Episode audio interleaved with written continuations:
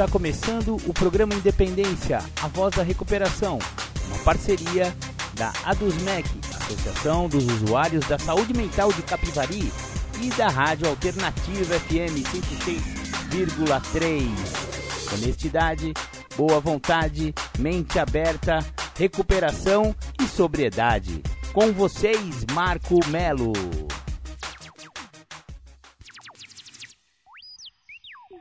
Marco Melo sou eu. Sejam todos muito bem-vindos, sejam todas muito bem-vindas ao programa Independência que começa na semana do dia 29 de janeiro de 2023. Muito, muito bacana. Obrigado, viu, galera? Ó, hoje o programa Independência vai ser voltado para um evento aberto de narcóticos anônimos que houve aqui na cidade onde eu estou habitando hoje em dia, exatamente. Hoje eu moro em Atibaia, São Paulo.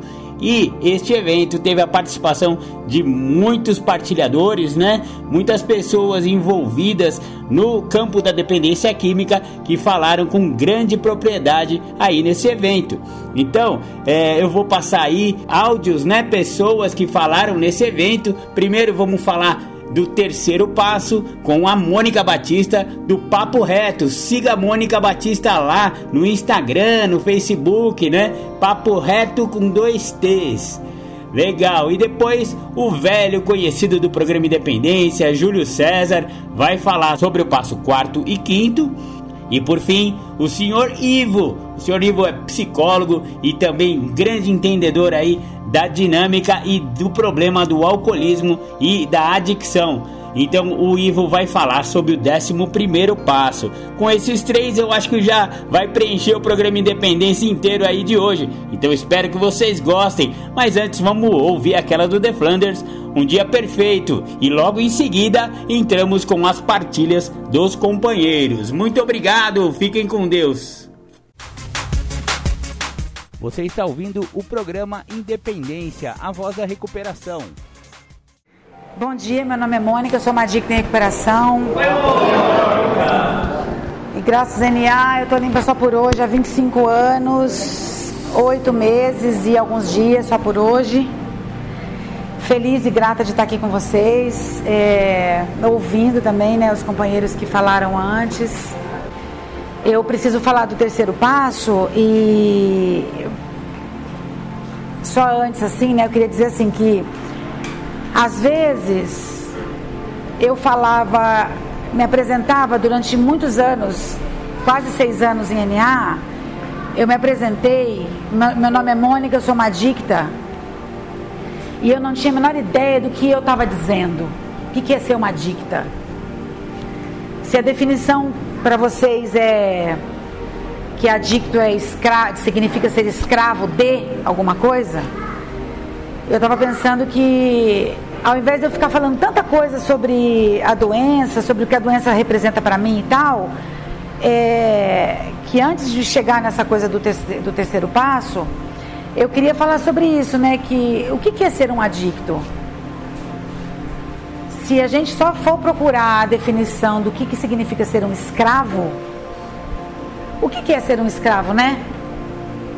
Um escravo não manda, o escravo não pensa, ele não planeja, o escravo ele só obedece, o escravo não decide, o escravo ele só obedece a um comando. O comando vem, ele tá, tá ali, ele vai lá e obedece e faz. Isso é ser um adicto, né? Quando no terceiro passo do guia, ele fala assim na primeira pergunta, né? Por que tomar uma decisão é o trabalho principal deste passo? Durante muitos anos na Irmandade, eu não sei se isso acontece ainda hoje, né? Vocês aqui vão dizer, mas quando a gente fala assim, ó, companheira, companheiro, terceiro passo, o que, que vem na cabeça primeiro? Entrega. Entrega. Pois é. Porque tomar uma decisão é o trabalho principal deste passo? quando a gente fala, né, tudo que foi falado aqui foi muito legal, porque está tudo muito dentro da literatura, né? E quando fala do terceiro passo, né, para mim, no meu entendimento, e eu tô aqui só para falar da minha experiência, o primeiro passo, no meu entendimento, ele é um diagnóstico, né? Ele coloca as cartas na mesa. Vamos ver como é que está. Tá limpo? Ok, então você está se dopando de quê ainda? Né? Eu, por exemplo, descobri que eu não tenho problema com droga. Eu tenho problema com a raiva. Entendeu? Eu tenho problema com a raiva. Eu tenho problema com medo. Eu tenho problema com vingança, com ressentimento. Eu tenho problema com um monte de sentimento que eu posso me dopar deles e ficar possuída por eles durante dias sem nenhuma droga. Eu me drogo deles, né? Então, o primeiro passo ele me mostra, né, como foi falado, sobre todas as outras compulsões. Eu parei de usar droga, parei de beber. Ah, então, nós estamos falando das drogas químicas, né, da, e das outras. E aí, o segundo passo fala assim: Você é o sem noção? Você é sem noção? Então, isso aqui é para você. Ah, você parou de usar droga, você até fez uma bobagem aqui e ali, mas você está indo bem com a vida? Esse programa, esse passo não é para você. O programa e o passo é para quem não sabe viver, é para sem noção. É para sem noção, é verdade. Não é para quem tem só perder um pouquinho do senso. Não, procura no dicionário o que é sem noção, o que é falta de senso. Pelo amor de Deus. A doença da adicção é uma doença que nos emburrece. Ela nos emburrece, tira de nós a capacidade de inteligência básica. Noção. Noção, quando eu venho para cá, eu preciso de alguma noção, né? Onde eu vou me sentar, eu preciso ter noção de educação, noção de limite, noção de espaço, eu preciso ter. E o segundo passo ele fala isso: você é o sem noção, você é a pessoa que não sabe viver, você é a pessoa que, que diz aí que sabe se relacionar, mas seus relacionamentos não passam mais de 90 dias, tem prazo de validade? Então é para você o, o lance do programa, o passo né? A, a, e, e, e, quando eu chego no terceiro passo, o terceiro passo, é, para mim, né, no meu entendimento, é como se ele dissesse assim: Você quer? Você quer aprender a, a saber o que é ter noção? Você quer aprender a decidir? Você quer pela primeira vez começar a entrar no comando da sua vida? Não estou falando de ter controle.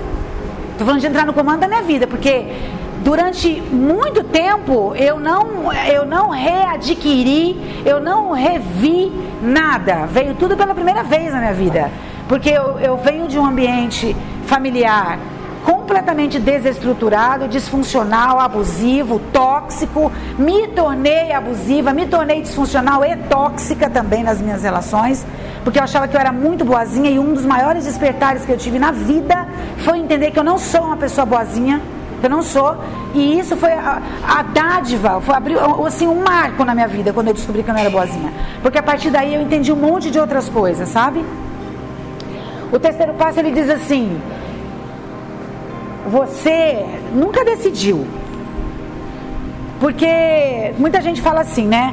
Ah, eu escolhi usar droga, então, né, eu tenho que arcar com as consequências. Eu decidi usar drogas, e eu não sei vocês, gente, mas é o seguinte: eu nunca decidi isso. A hora que eu vi, eu estava lá. Eu nunca planejei usar droga. Eu nunca planejei ir para aquele lugar. A hora que eu vi, eu estava lá. A hora que eu vi, eu tinha usado. A hora que eu vi, eu troquei de droga. A hora que eu vi, eu estava com um cara. A hora que eu vi, eu estava com outro cara. A hora que eu vi, eu estava grávida, grávida de novo, grávida de novo. Tudo a hora que eu vi. Eu não planejei nada. Nunca. A hora que eu via o meu emprego, a hora que eu via eu sair, a hora que eu via eu entrava em outro, a hora que eu vi eu gastava um dinheiro que não era meu, a hora que eu via eu estava num lugar que eu não sabia que lugar era aquele. Tudo porque eu não planejava. Planejar é participar, é parar para pensar, é me organizar, de preferência com outra cabeça, para saber o que eu vou fazer, se o que eu vou fazer é isso mesmo. É planejamento. Eu não planejei usar droga. Então eu nunca vou falar aqui dentro, eu escolhi usar droga, então eu estou pagando o preço. Porque eu não escolhi. A hora que eu vi, eu já estava lá. Como uma marionete, porque ser escravo é ser capacho. Sabe o que é capacho, né? Que as pessoas pisam em cima. Marionete não tem vida própria, não se comanda, obedece a comandos. Escravo, a mesma coisa. E a definição de escravidão, no mesmo lugar, quando se procura sobre ser um adicto, é isso que fala: capacho, marionete, escravo e uma série de outras coisas que tem a ver com a mesma, é, é, é sinônimo da mesma coisa. Mesma coisa. O que, que acontece? O terceiro passo, ele está dizendo assim: você nunca decidiu. Sabe por quê? O que, que decidia as minhas ações? Minhas emoções. Eu sentia, logo estava lá fazendo. Quem que mais que decidia as minhas ações? Os outros. Vamos? Vamos, bora? Pra já. O meu instinto. E quem que, quem que, que faz as coisas seguido por instinto? Animal. Animal. Hora que veja foi. Eu só, eu só reajo. Eu não tenho antes, eu não tenho antes planejamento. De, não, eu só reajo. Então eu estou falando, eu estou frisando muito isso, porque o, primeiro, o terceiro passo ele é muito crítico, muito crítico a esse respeito. Eu tive uma afiliada, uma, uma época, faz muitos anos isso já. E assim, eu, eu era uma época insana da minha vida que eu recebia todos na minha casa sem filtro. Isso também é ser uma dicta nativa que não tem filtro para quem entra na minha casa, quem toma café comigo. Qualquer um serve, não tem problema quem é. Não tem problema não. Né? Como se eu estivesse num lugar cheio de amigos, de pessoas muito legais, esqueço que eu estou no meio de um monte de doente, que está nadando nos defeitos de caráter, como eu, e que eu não posso esperar nada dessas pessoas, e porque eu preciso aprender a ter critério. Eu não tenho critério.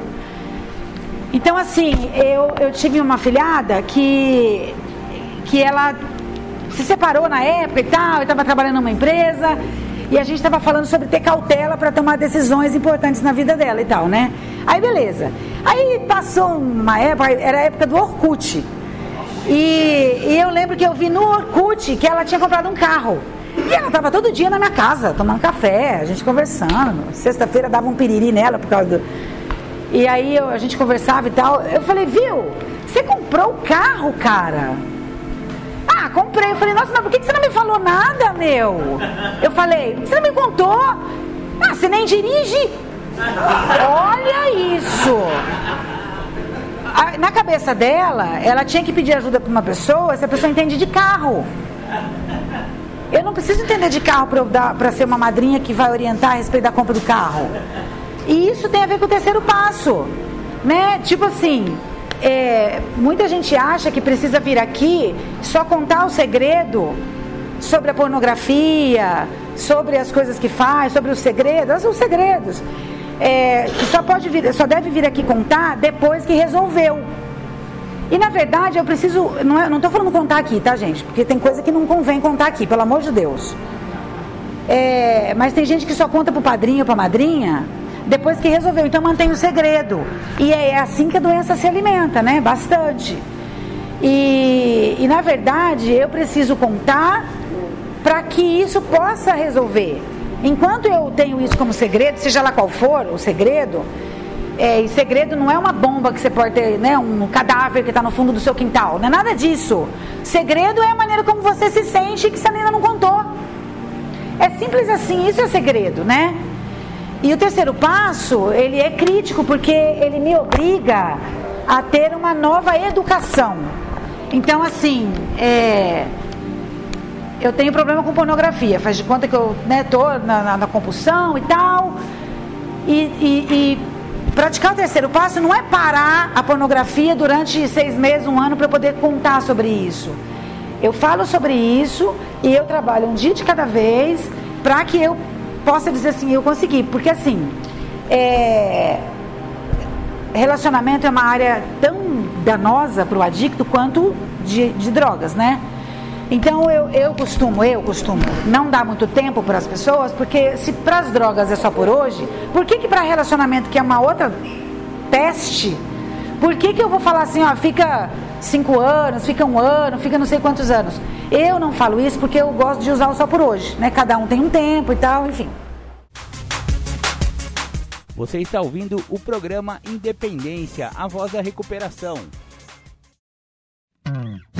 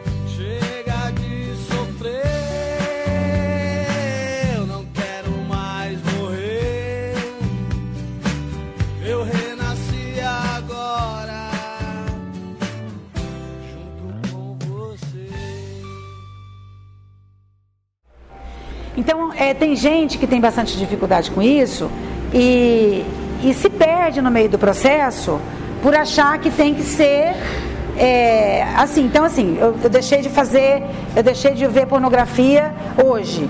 Eu entreguei, eu pratiquei a entrega. E tá tudo certo, né? E na área do relacionamento é a mesma coisa. O- então, o terceiro passo, ele está dizendo assim: Você quer? Porque pela primeira vez, a doença da adicção, ela é invasiva, sorrateira, entra pela porta dos fundos sem pedir licença. A hora que eu vejo, eu estou fazendo, agindo no comando da doença. O programa, que é amoroso, cuidadoso e muito maior do que eu, ele diz assim: Você quer? Você autoriza? Eu autorizo. E aqui está dizendo, a outra literatura está dizendo, não foram as drogas, nem os nossos, nossa família, nem os nossos médicos, ninguém que decidiu. Eu, nós decidimos. Eu decidi se eu quero ou não aprender a tomar decisão na minha vida. Eu preciso aprender a decidir. Então, eu quero. Quero, eu quero aprender a ter essa nova educação e aprender a fazer escolhas na minha vida, porque eu não sei fazer escolha. Porque eu, eu não sei raciocinar. Então, essa coisa de pedir ajuda, de falar com o padrinho, de falar com alguém, com quem está orientando, seja lá quem for, não é um ato de humilhação, é um puta ato de humildade que me permite é, ser levada por um caminho que eu não conheço, é novo. E o meu instinto, ele atrapalha nisso, porque eu quero as coisas para ontem, eu não sei esperar. E aí eu acho que fazer a vontade do outro é fazer a vontade do outro. Eu não estou entendendo que é só não fazer a minha. Eu sou perigosa. Não importa quem, de vontade de quem eu estou fazendo. Só não pode ser a minha, porque eu sou perigosa, né? E tem um trecho no, no aqui no, no guia que fala sobre vontade própria, que eu gosto muito, que fala sobre como nós somos na adicção ativa, né? E é um trecho é, extremamente é, radical. A nossa literatura ela não é extremista, mas esse trecho aqui ele é ele é extremo em tudo que ele fala e vocês vão entender por que se vocês quiserem prestar atenção. Na minha concepção, né, eu criei uma regrinha que eu falo muito disso todos os dias, né, da adicção e tal. É, a regrinha é assim, que quem está na adicção ativa, se eu estiver na adicção ativa, com a adicção ativa na minha vida, eu estou é, impulsiva, que é essa coisa de hora que eu vejo eu já fiz, impulsiva. Eu estou extremista, com todas as formas assim de pensamento, sentimento e ações, eu estou extremista. É 8 e 80. A doença não tem meio termo, não tem. Então, quando eu começo a ter educação emocional dentro do programa, que é esse autoconhecimento da prática dos passos, a primeira coisa que eu começo a ter é bom senso. E isso é ter meio termo, é ganhar a capacidade de ter flexibilidade com as coisas. Né? E eu, eu não tinha isso. Então eu, eu sou extremista, impulsiva, desconectada de mim mesma e da realidade e, e conectada comigo mesma é assim. É quando eu estou conectada, eu estou em contato com a minha necessidade, com as minhas necessidades, as minhas carências, os meus desejos, os meus sentimentos. Quando eu estou conectada com é, é, tendo contato com isso, eu estou conectada comigo e isso consequentemente com os outros. Imprevisível também. Imprevisível. Ninguém sabe o que esperar de mim. Eu sou uma surpresa, uma bomba, na verdade, né? Então, eu sou imprevisível quando eu estou sob o comando da doença. Quando eu estou buscando sanidade, começo a praticar o programa e começo a praticar o terceiro passo, eu começo a parar para pensar antes de falar. Então eu não, eu entendeu? Porque, né, a hora que eu vejo eu falei, a hora que eu vejo eu gastei, a hora que eu vejo eu comi. A hora que eu vejo, eu dei alguma coisa para alguém. A hora que eu vejo, o que vocês quiserem. A hora que eu vejo, tá, já foi, né? É assim que é a adicção ativa, é assim. Então, a adicção ativa não é adicção com droga. Eu posso estar aqui bonita com a adicção ativaça na minha vida, entendeu? Então, o trecho do terceiro passo que fala aqui, que eu quero ler para vocês, que eu queria muito, com carinho, pedir para vocês prestarem atenção, principalmente aqueles que não conhecem, porque isso aqui fala da gente, olha só. Ele fala assim: o terceiro passo é crítico porque agimos por vontade própria por muito tempo. abusando, olha, olha os extremismos já começando. Abusando do nosso direito de fazer escolhas e tomar decisões.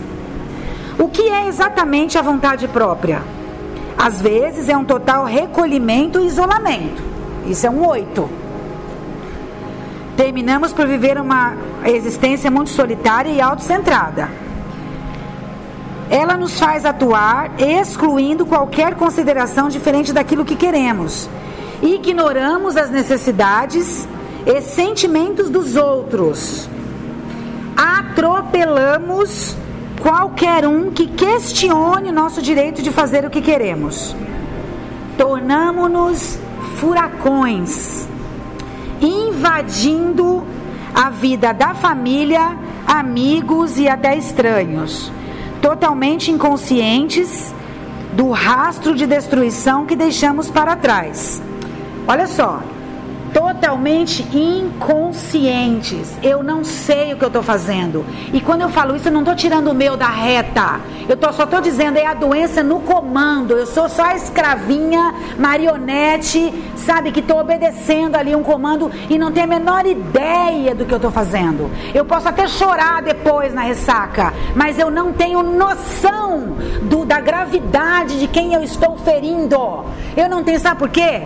Porque uma pessoa com o mínimo mínimo, o mínimo de noção, jamais, jamais na face da terra vai fazer uma escolha dessa. Nunca vai fazer. Por isso que lá no, no livro azul, no livro azul, está escrito lá as características da adicção ativa. E a culpa, ela está catalogada no trecho que fala de doença. Ela não está catalogada no trecho que fala de quem está em recuperação. Quem está em recuperação está responsável. Porque a literatura também, é, ela também diz assim, é um alívio descobrir que é uma doença e não uma deficiência moral. Sabe o que é deficiência moral? Vadia, sem vergonha, safada, vagabunda, desonesta, é, salafrária, o que vocês quiserem. Tem gente dentro de NA até hoje que fala assim, ó, isso não é adicção, é falta de vergonha na cara. Enquanto pensar assim, fodeu. Desculpa. Enquanto pensar assim, danou-se. Porque é doença. E eu não estou falando sob efeito de droga, não estou falando de estar tá entorpecida de ressaca. Eu estou falando de estar tá entorpecida por medo, ódio, ressentimento, vingança, inveja. Quanta merda eu não fiz por causa da minha inveja com os outros. Quanta sacanagem eu fiz com os outros por causa da minha vingança, por causa do meu ressentimento. Quantas vezes eu dei o troco, onde só eu me ferrei para ferrar a vida do outro, que tinha me ferrado primeiro. Quantas vezes? Então eu me dopo, eu me dopo de vergonha aqui, que são aqueles momentos que eu não tenho coragem de falar para vocês o que eu sou na minha casa. Sabe por quê? Porque eu não acredito que aqui tem mais alguém como eu. É assim que se comporta muitos membros, porque eu fiquei assim durante seis anos aqui dentro. Então não tem essa, não tem essa. Vou continuar a leitura as circunstâncias. Olha só. Então, totalmente inconscientes do rastro de destruição que deixamos para trás. Se as circunstâncias não são do nosso agrado, tentamos mudá-las. Usando qualquer meio, qualquer, pode ser meu filho, pode ser minha mãe. Eu passo por cima porque eu quero, porque eu quero fazer o que eu quero fazer. E eu não estou falando de droga aqui não. Eu não estou falando de droga. Eu fiz isso muitas vezes, estava muito tempo limpa já, ó, muito tempo limpa. O nosso amor é genial, o nosso amor é amor puro. O nosso amor é o que há, é luz que ilumina o escuro.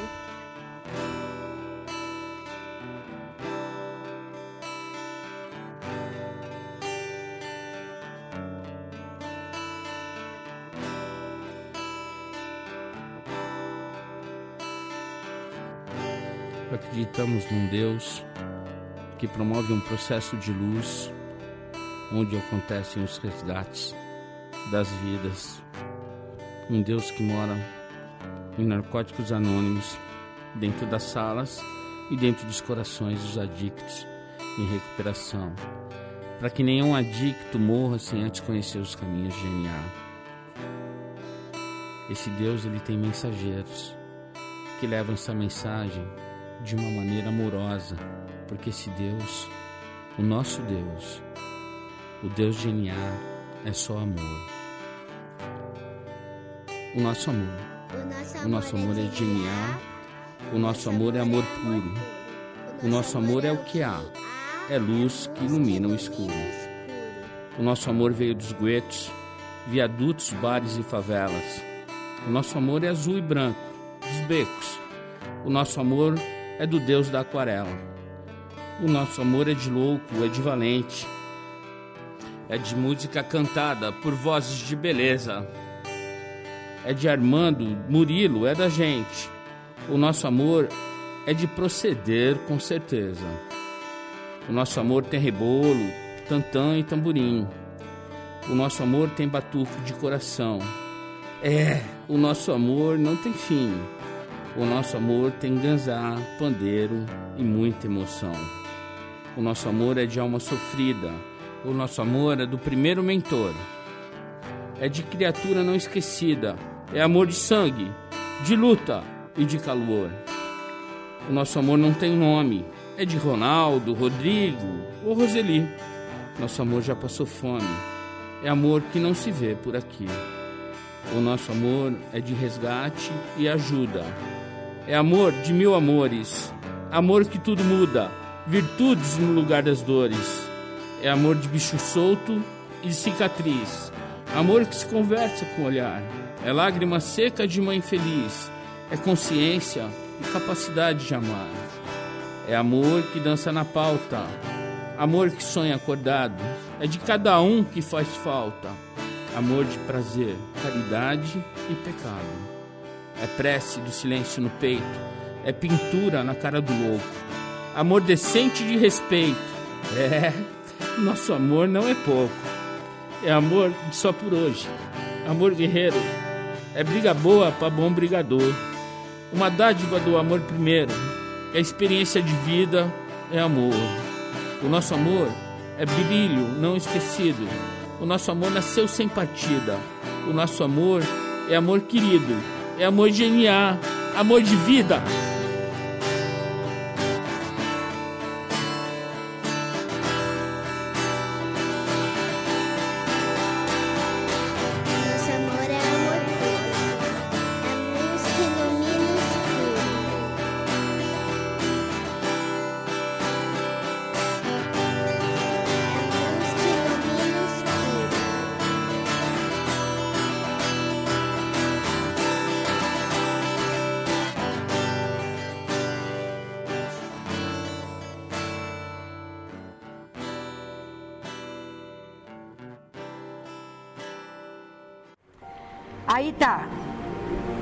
Cadê?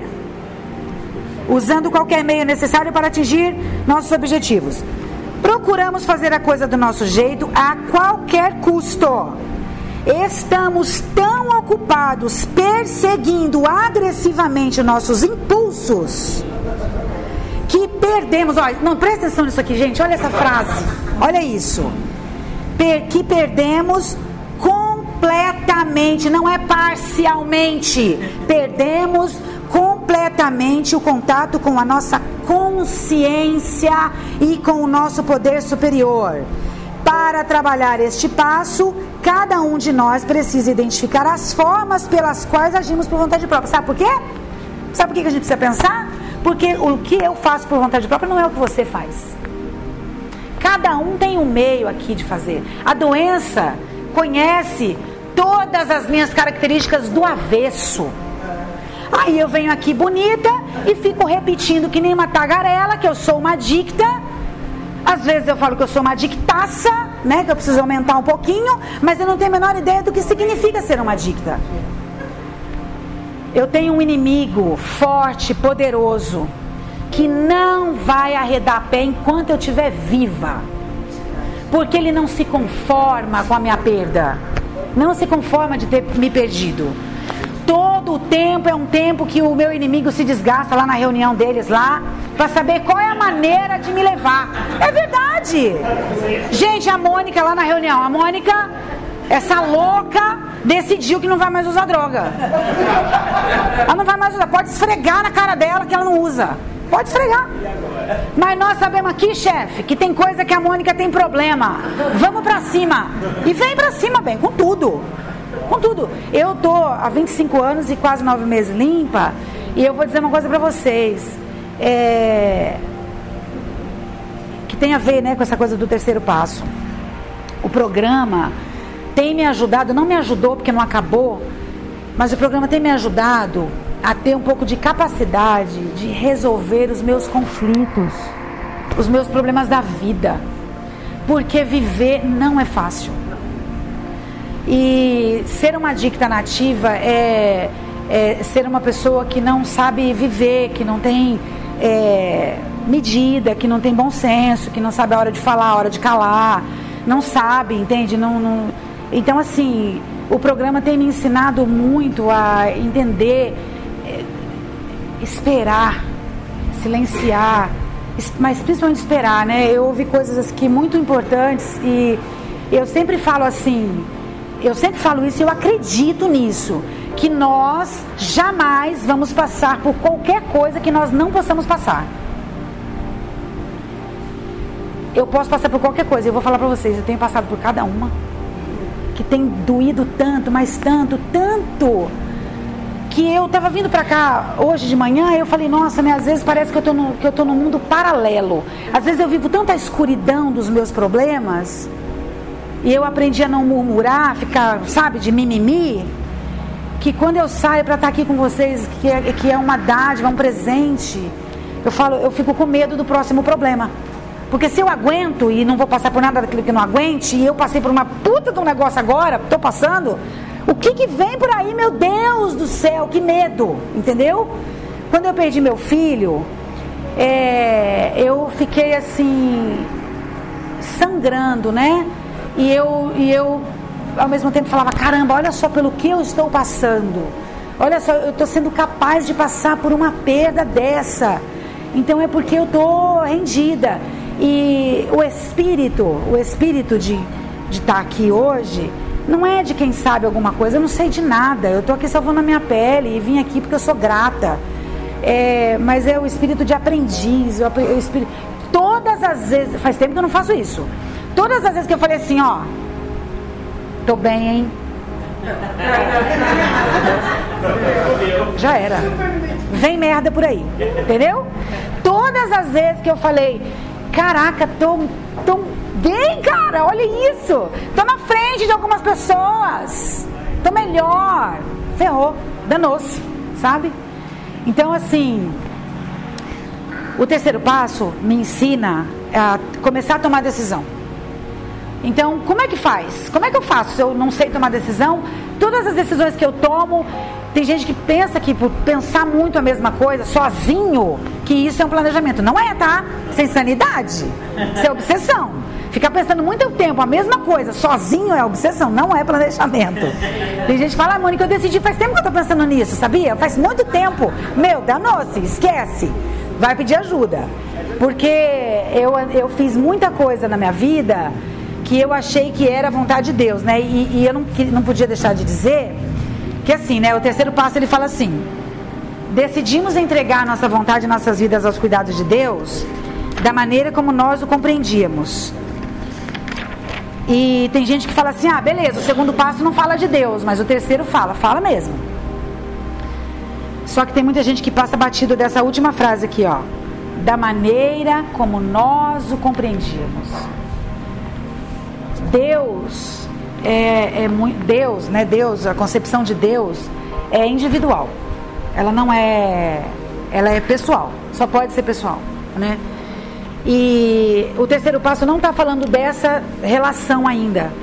Pode ser um pequeno vislumbre que vai levar até lá no, no décimo primeiro passo para a gente poder falar disso. Mas assim, é, a, a, relação que eu tinha com Deus quando eu chego aqui, é, ela é só mais uma relação fracassada.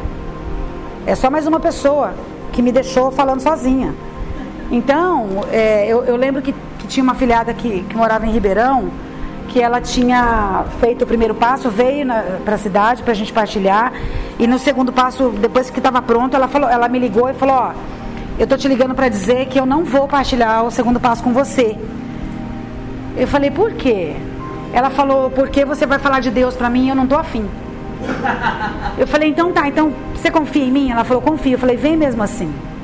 E aí, na partilha do segundo passo, é que eu fui descobrir que das coisas que aconteceram no passado dela, na infância dela, ela tinha motivo suficiente para entender que Deus nunca existiu.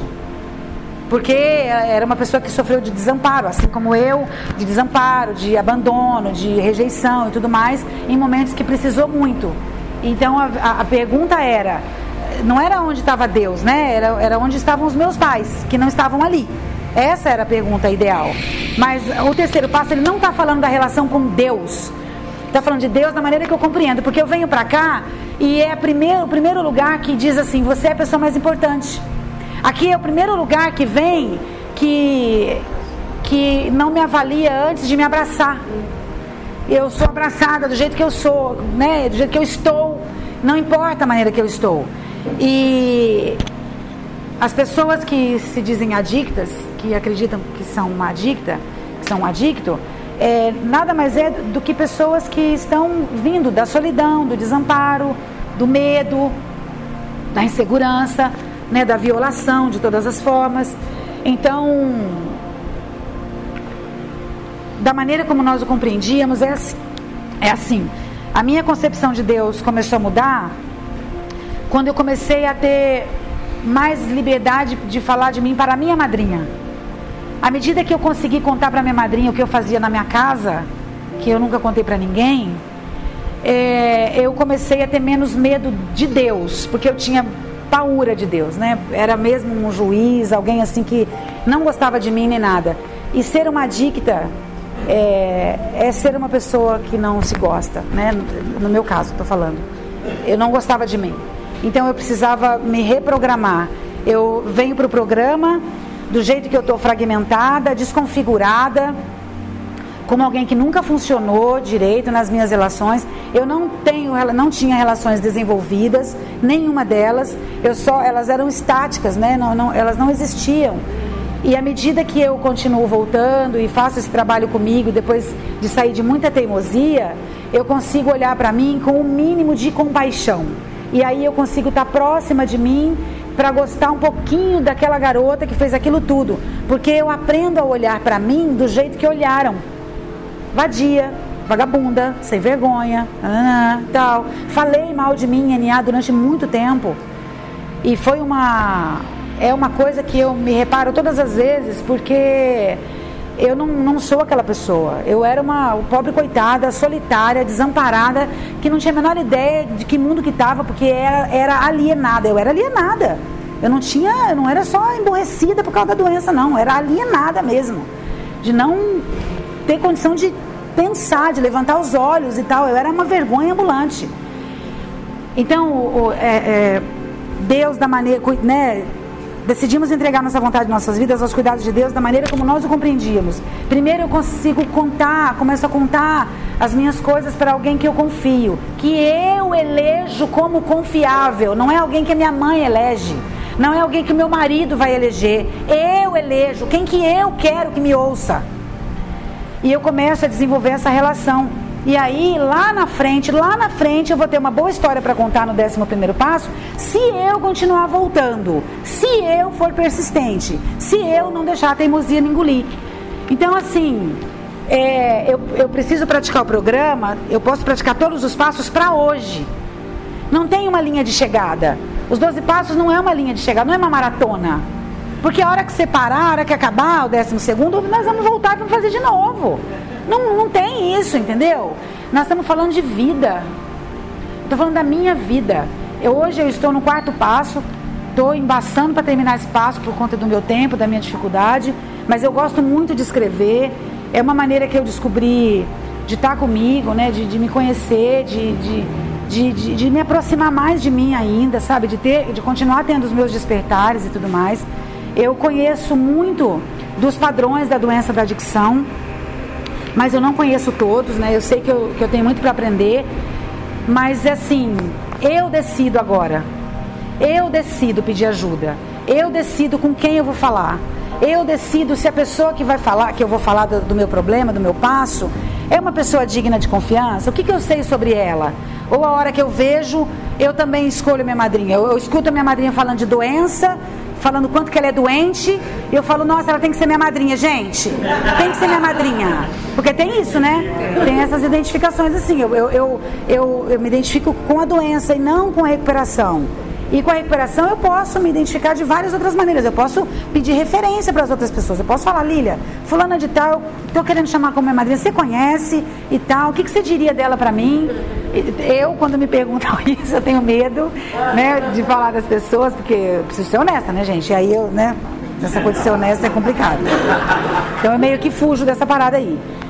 Mas assim, é isso, né? Eu acho que o que eu tinha para falar era isso, que eu Estou tentando viver da melhor maneira possível dentro do meu programa. Eu cheguei aqui completamente desprogramada e o programa, na minha, no meu entendimento, é isso, né?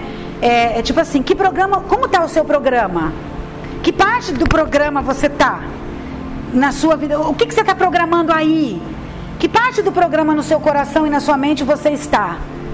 Porque eu recebi um treinamento que não deu errado, que deu certinho para dar no que deu. Entendeu?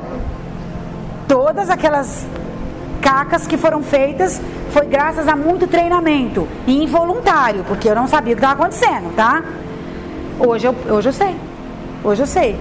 Então, é um alívio saber que é uma doença e não uma deficiência moral, porque a maioria das cacas que eu fiz e a maioria dos momentos de dor emocional que eu travei na vida foi antes de eu parar de usar, antes de eu começar a usar droga e depois que eu parei. Esses foram os piores momentos da minha vida. Com a droga, como a companheira falou, só anestesia. Hoje eu tenho é, é, freado as anestesias né, da, da, minha vida, não tenho anestesiado de forma consciente. Quando eu vejo, eu extrapolo no, no, no, no lance da, da comida, é, enfim, uma coisa aqui, outra ali, mas eu tenho tentado ficar atenta. E é muito complicado, porque a doença ela vai migrando para todos os lados, de todas as formas e vício. E eu sou uma pessoa que tem um problema com dependência emocional. Né? Então eu me trabalho nessa área porque a dependência emocional ela é um vício, é uma, é uma dependência, né? Que causa abstinência. Então, assim, é o, é o segundo problema do adicto, com certeza. Então, eu quero agradecer por vocês terem me ouvido. Eu não vou pedir desculpa pelo que eu falei. Eu dei aqui 100% de mim, de verdade. Quero agradecer mais uma vez a quem eu ouvi, que eu gostei muito de ter ouvido me sinto não me sinto um ED aqui porque nós estamos falando a mesma língua, então isso é muito legal. É que é raro ouvir a mesma língua né, em alguns lugares. Tem muito grupo doente por aí, eu tenho visto tanta gente não querendo voltar para os grupos, é, muitas pessoas é, com dificuldade de fazer parte, de estar, tá, sabe, junto, porque não é a maioria que está afim. É, quando a gente fala do guia, muita gente torce o nariz e acha ruim, só que as pessoas que falam do guia aqui, são pessoas que estão sobrevivendo, que, estão, que já sangraram muito, assim como eu. E a gente devia valorizar, porque o guia foi feito por pessoas que sangraram muito, para que a gente possa não sangrar menos. Né? Os lugares que eu. A diferença que entre eu e alguém que ainda não fez isso é que o caminho que eu passei, essa pessoa está passando. E eu posso orientar só isso, porque eu não posso livrar ninguém de nada mas é, tem muita coisa que, que vocês podem deixar de viver se tiverem a curiosidade né, que eu não tive, né, de perguntar coisas, de fazer, de pegar, de estudar. Sozinho jamais, porque a única maneira errada de fazer com guia é sozinho. Mas é isso. Então, obrigada por vocês estarem aqui, assistirem, terem me ouvido. Muito obrigada, tamo junto.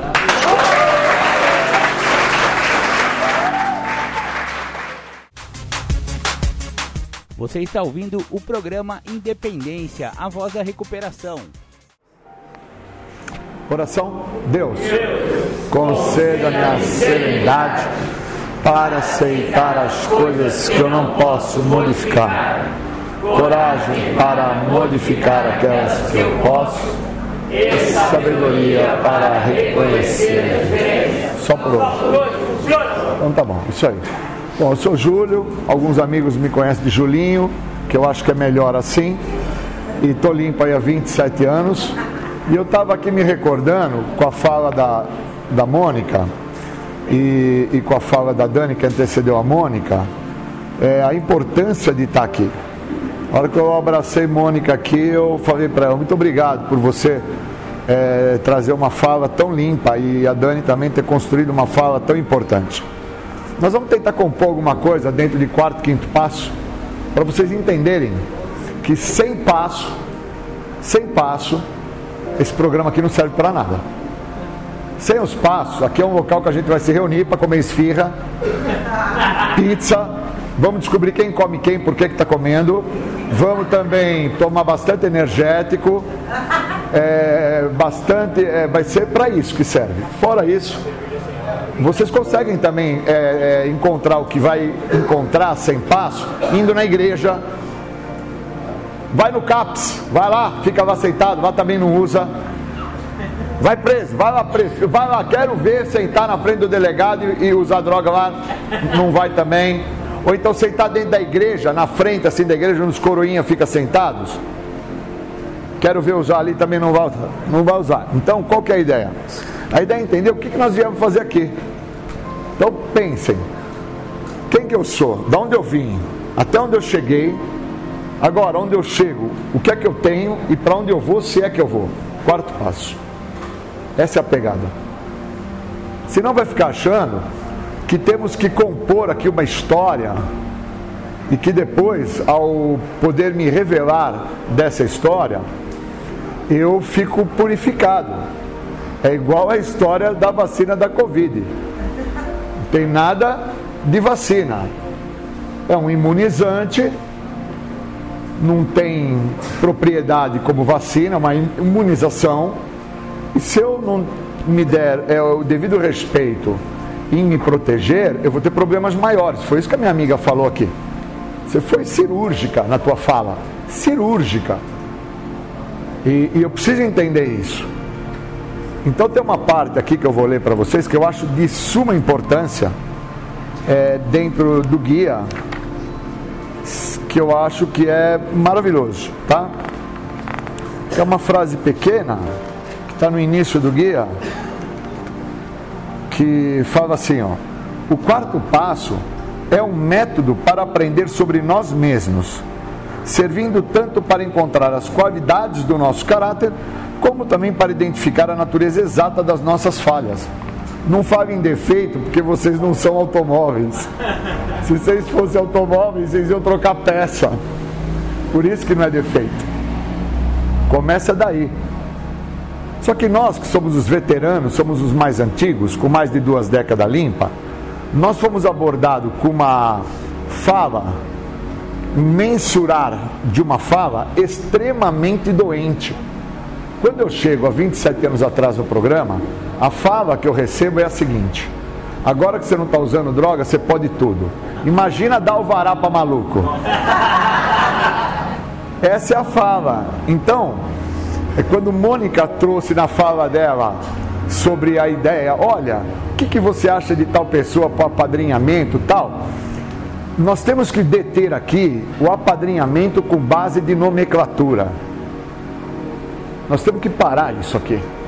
Porque senão fica assim, vou te contar como é que fica, meu irmão. Pô, eu sou afilhado, eu fui afilhado cinco anos do Sérgio. Sérgio me ensinou isso.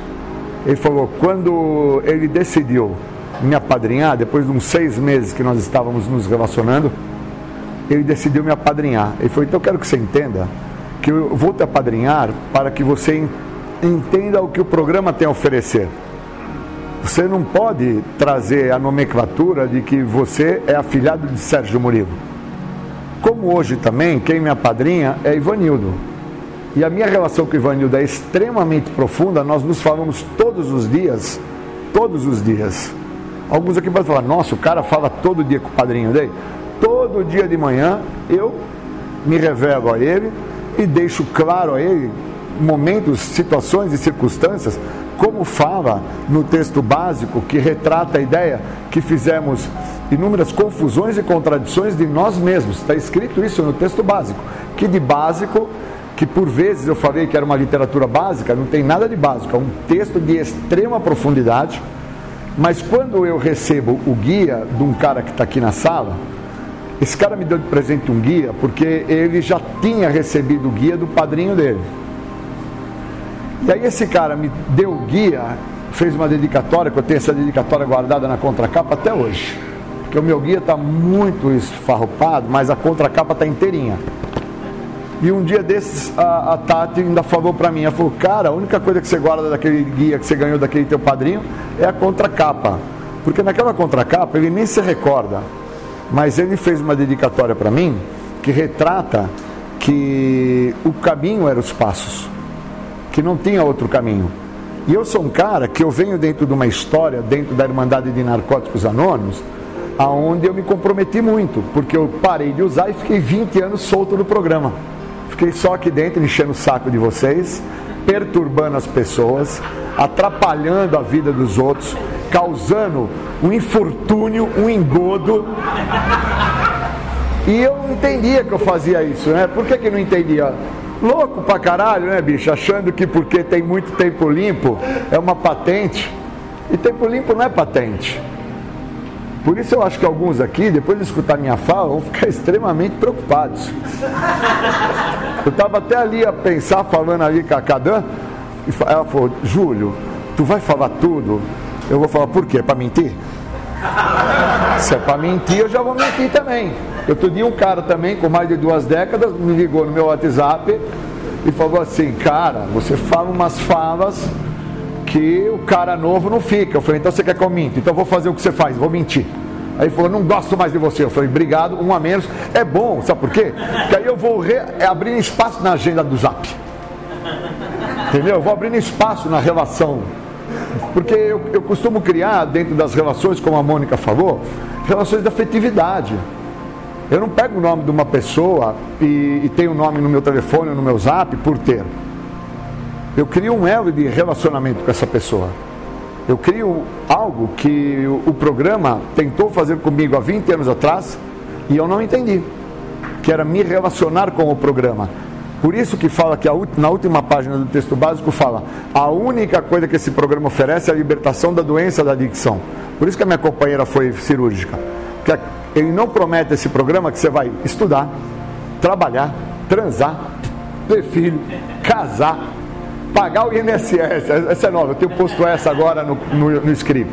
Pagar o INSS, se aposentar, constituir, construir uma casa, comprar carro, moto, barco, lancha, jet ski. Não. Em nenhuma literatura, eu sou um cara que eu tenho propriedade para falar, porque eu leio muito. Eu sou um sobrevivente, como muitos que estão aqui, dentro de um país onde o índice de analfabeto é tremendo, por isso nós somos reconhecidos fora do país como é, é, seres muito calientes, né? É, como pessoas braçais. Por quê? Porque a nível de narcóticos anônimos vem os Estados Unidos, o Irã e o Brasil. É assim que funciona o processo. E a nível de, de literatura e venda, nós estamos da mesma forma: Estados Unidos, Irã e Brasil. E nós fizemos uma pesquisa e descobrimos que o Brasil está em terceiro lugar de, de, de, compra e venda de literatura, mas nós não sabemos se os caras lê. Olha que absurdo. Por isso, eu vou. É, é assim. No, no, trabalho de quarto passo que eu falo para vocês agora, entendam. Por que, que os passos são cíclicos? Porque ao término de cada passo está escrito assim, seguindo em frente. Essa expressão, seguindo em frente, é igual ao manual do automóvel quando você vai mudar de uma peça para outra. Esse aqui não sabia, tá vendo? Ele acabou de aprender. Ele faz parte do índice dos semi-analfabetos, que sabe ler e escrever e acha que já é alguma coisa. E aí o que acontece? O quarto passo é o único passo que não tem o, princípios, o tópico princípios espirituais. Porque antes do tópico qualidades, ele fala de princípios espirituais, honestidades e tais. Mas não tem o tópico. E aí o último tópico é seguir em frente. Por quê? Porque nós vamos nos adentrar depois na leitura do quinto, porque quinto passo não é leitura de quarto. Quarto passo é quarto passo, quinto passo é quinto passo. E as pessoas têm dificuldade nisso. Elas acham que quando escrevem, porque eu também tinha essa dificuldade, quando eu fosse fazer esse trabalho de me revelar ao outro, naquele momento eu estaria por fazer o quinto passo ali e não era.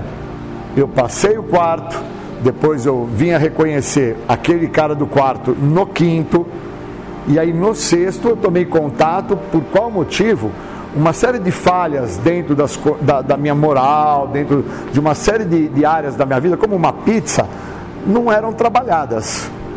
Quando eu, eu vou sacando isso, eu vou entendendo aonde que eu me encontro.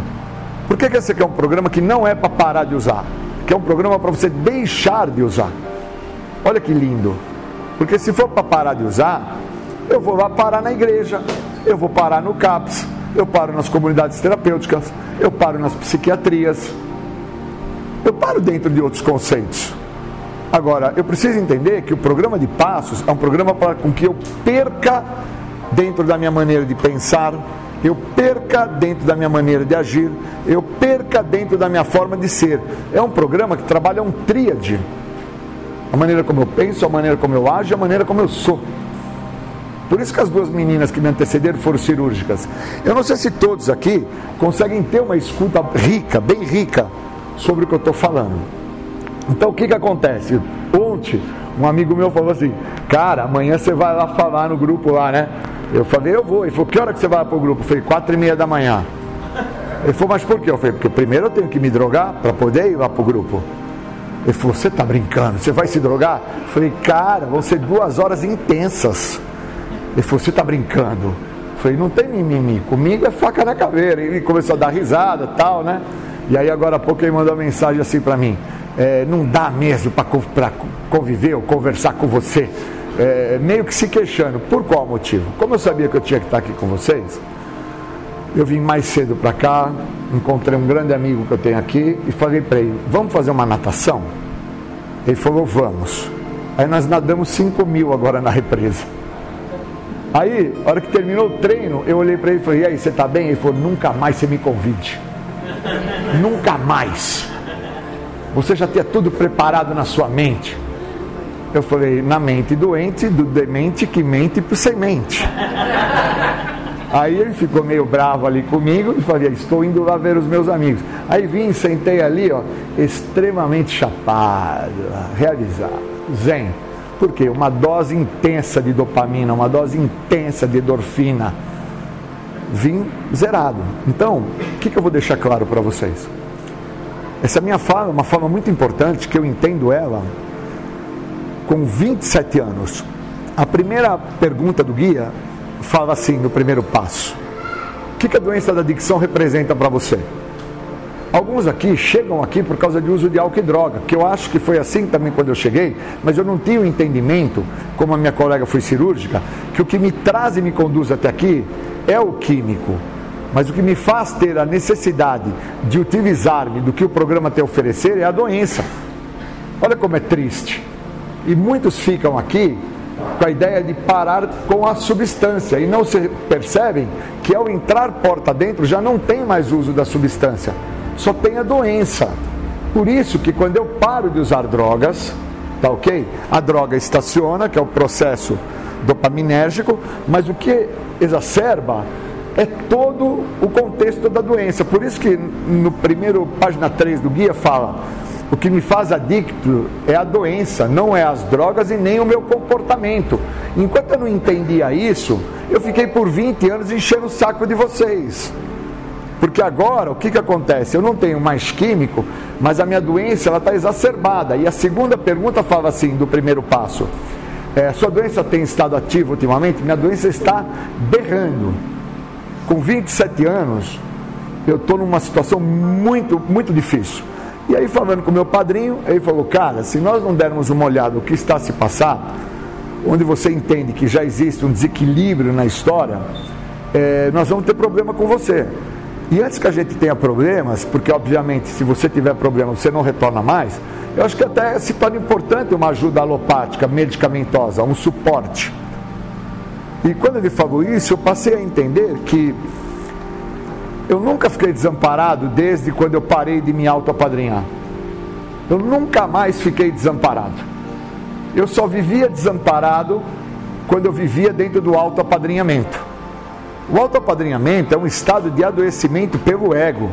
A pessoa chega aqui, ela vai ficando limpa um ano, dois, três, e ela começa a acreditar que ela não precisa eh, de se revelar, de se mostrar e de trazer ao outro quem ele é.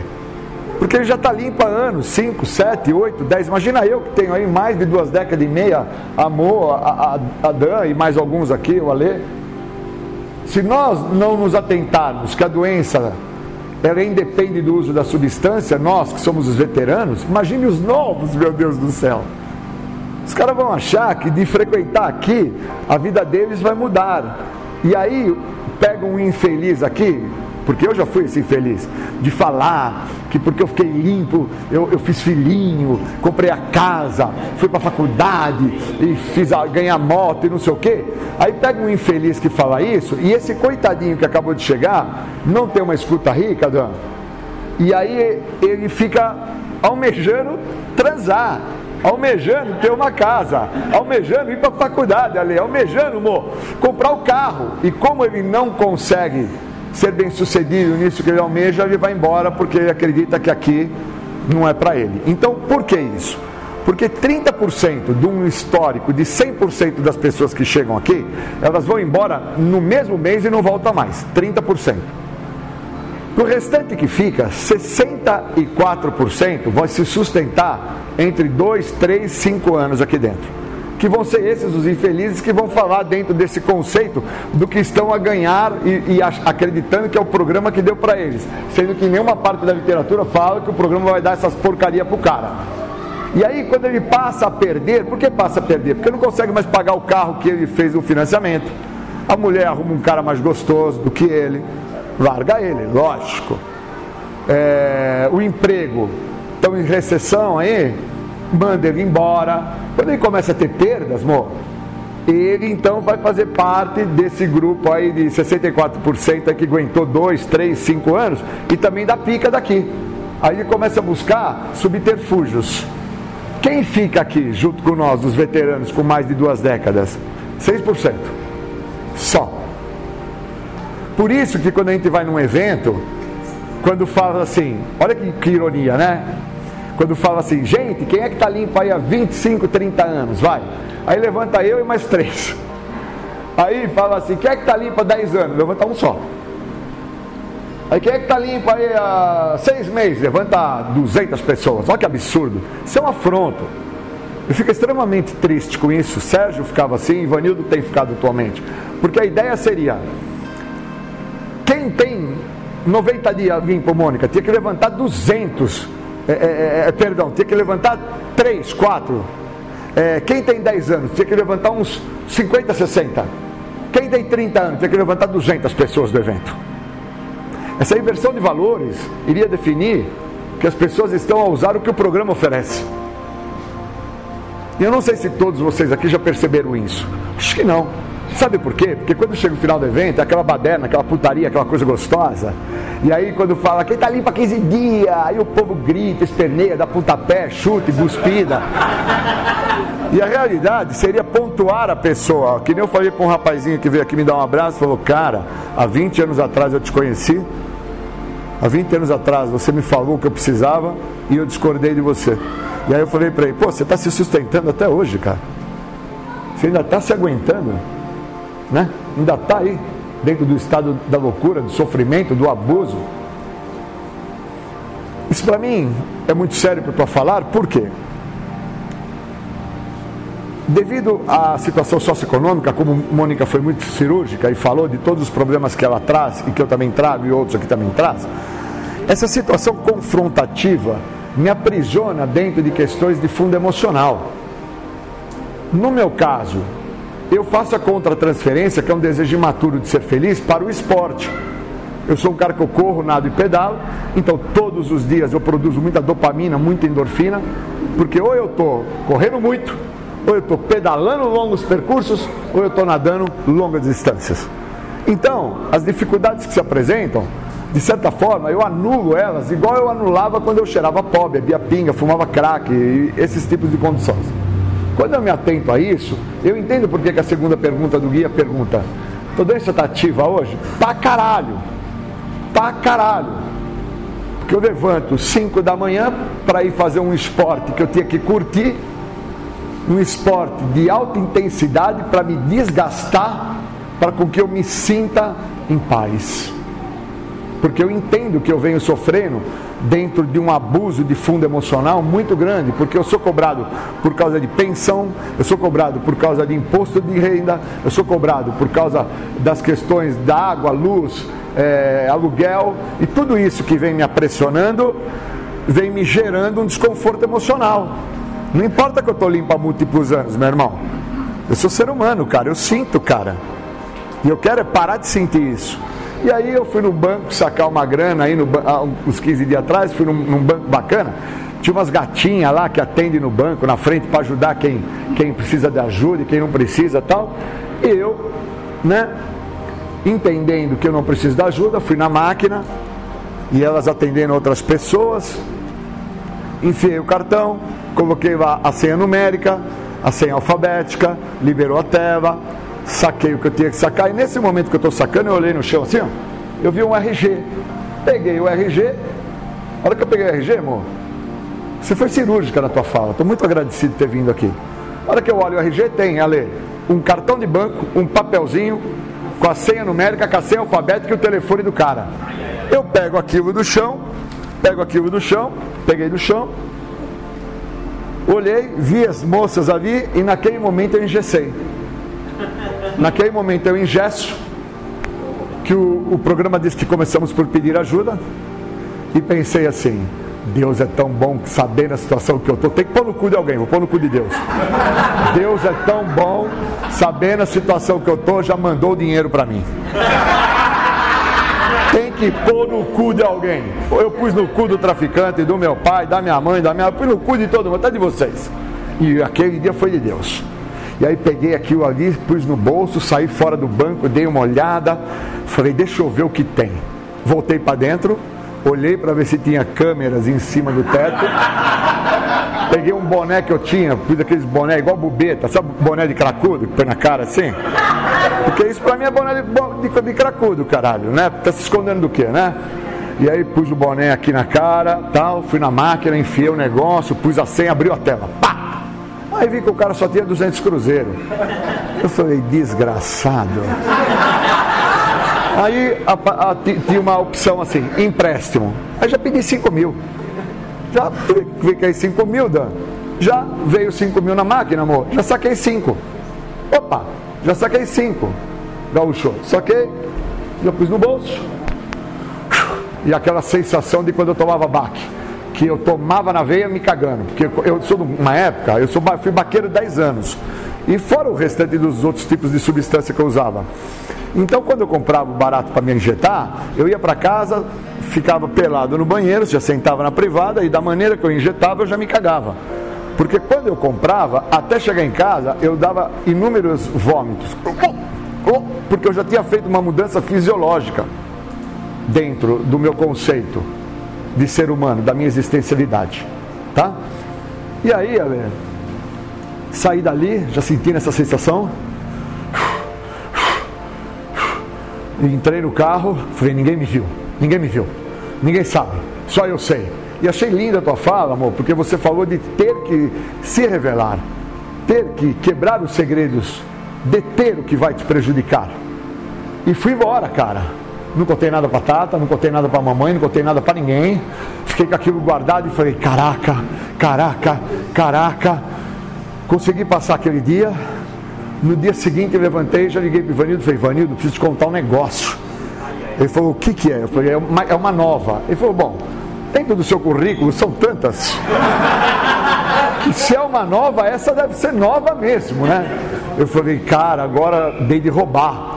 Ele falou, meu, nós estamos com um problema, né? Aí a hora que eu contei todo o processo, como que eu fiz, ele falou, bom, se Sérgio tivesse vivo, o velho ia primeiro te bater com a bengala, e dar umas bengaladas em você primeiro, depois ia te pegar pela orelha, segurando na orelha, ia com você todo tortinho, daquele jeito que ele andava, até o banco e ia fazer você passar um vexame lá dentro. Por quê? Porque eu nunca tive o Sérgio como um padrinho de nomenclatura. Então eu sempre permiti esse acesso do Sérgio à minha vida. O apadrinhamento, amor, ele só funciona se houver acesso. Entendeu, Dan? Se não tiver acesso, não tem apadrinhamento. Vocês têm que entender isso que eu estou falando aqui. O apadrinhamento sem acesso não é apadrinhamento, cara. Por isso que aqui não é para ter encontro, que não é para fazer amigo, cara. Que é para mim vir me tratar, tratar de algo que antecede até o problema da droga, porque eu desde muito pequeno sempre tive comportamentos levianos. E eu só entendo isso no quinto passo. Não entendo no quarto. Então eu estou fazendo um link de quarto e quinto agora. E aí, o Ivanildo me deu essa dura e falou: ou você vai agora lá ou eu vou na delegacia fazer uma queixa sua. Pode escolher. Pode escolher. Ou você vai lá agora ou eu vou te denunciar. Pode escolher. Eu falei, estou indo. Então eu dava dois passos para frente e três para trás. Dois para frente, três para trás. E não conseguia ir. E aí ele ligou para mim e falou, e aí, já chegou? Eu falei, ainda não. Ele falou, então liga o vídeo da câmera aí que eu quero saber onde é que você está. E aí liguei o vídeo da câmera. E a hora que eu cheguei no banco, ele falou, mostra o banco. Aí mostrei o banco para ele, ele falou, vai na gerente. Cheguei na gerente, estou na frente dela, ela falou assim, pois não, moço, como se eu fosse um acionista gaúcho do banco. Aí eu olhei para ela e falei assim, moço, eu vim aqui porque eu fiz um roubo, eu vim devolver. A mulher já sentou na cadeira na hora. Pá! Ela já sentou, olhou para o segurança falou, segurança, segurança! Segurança já veio, aí veio mais duas gerentes.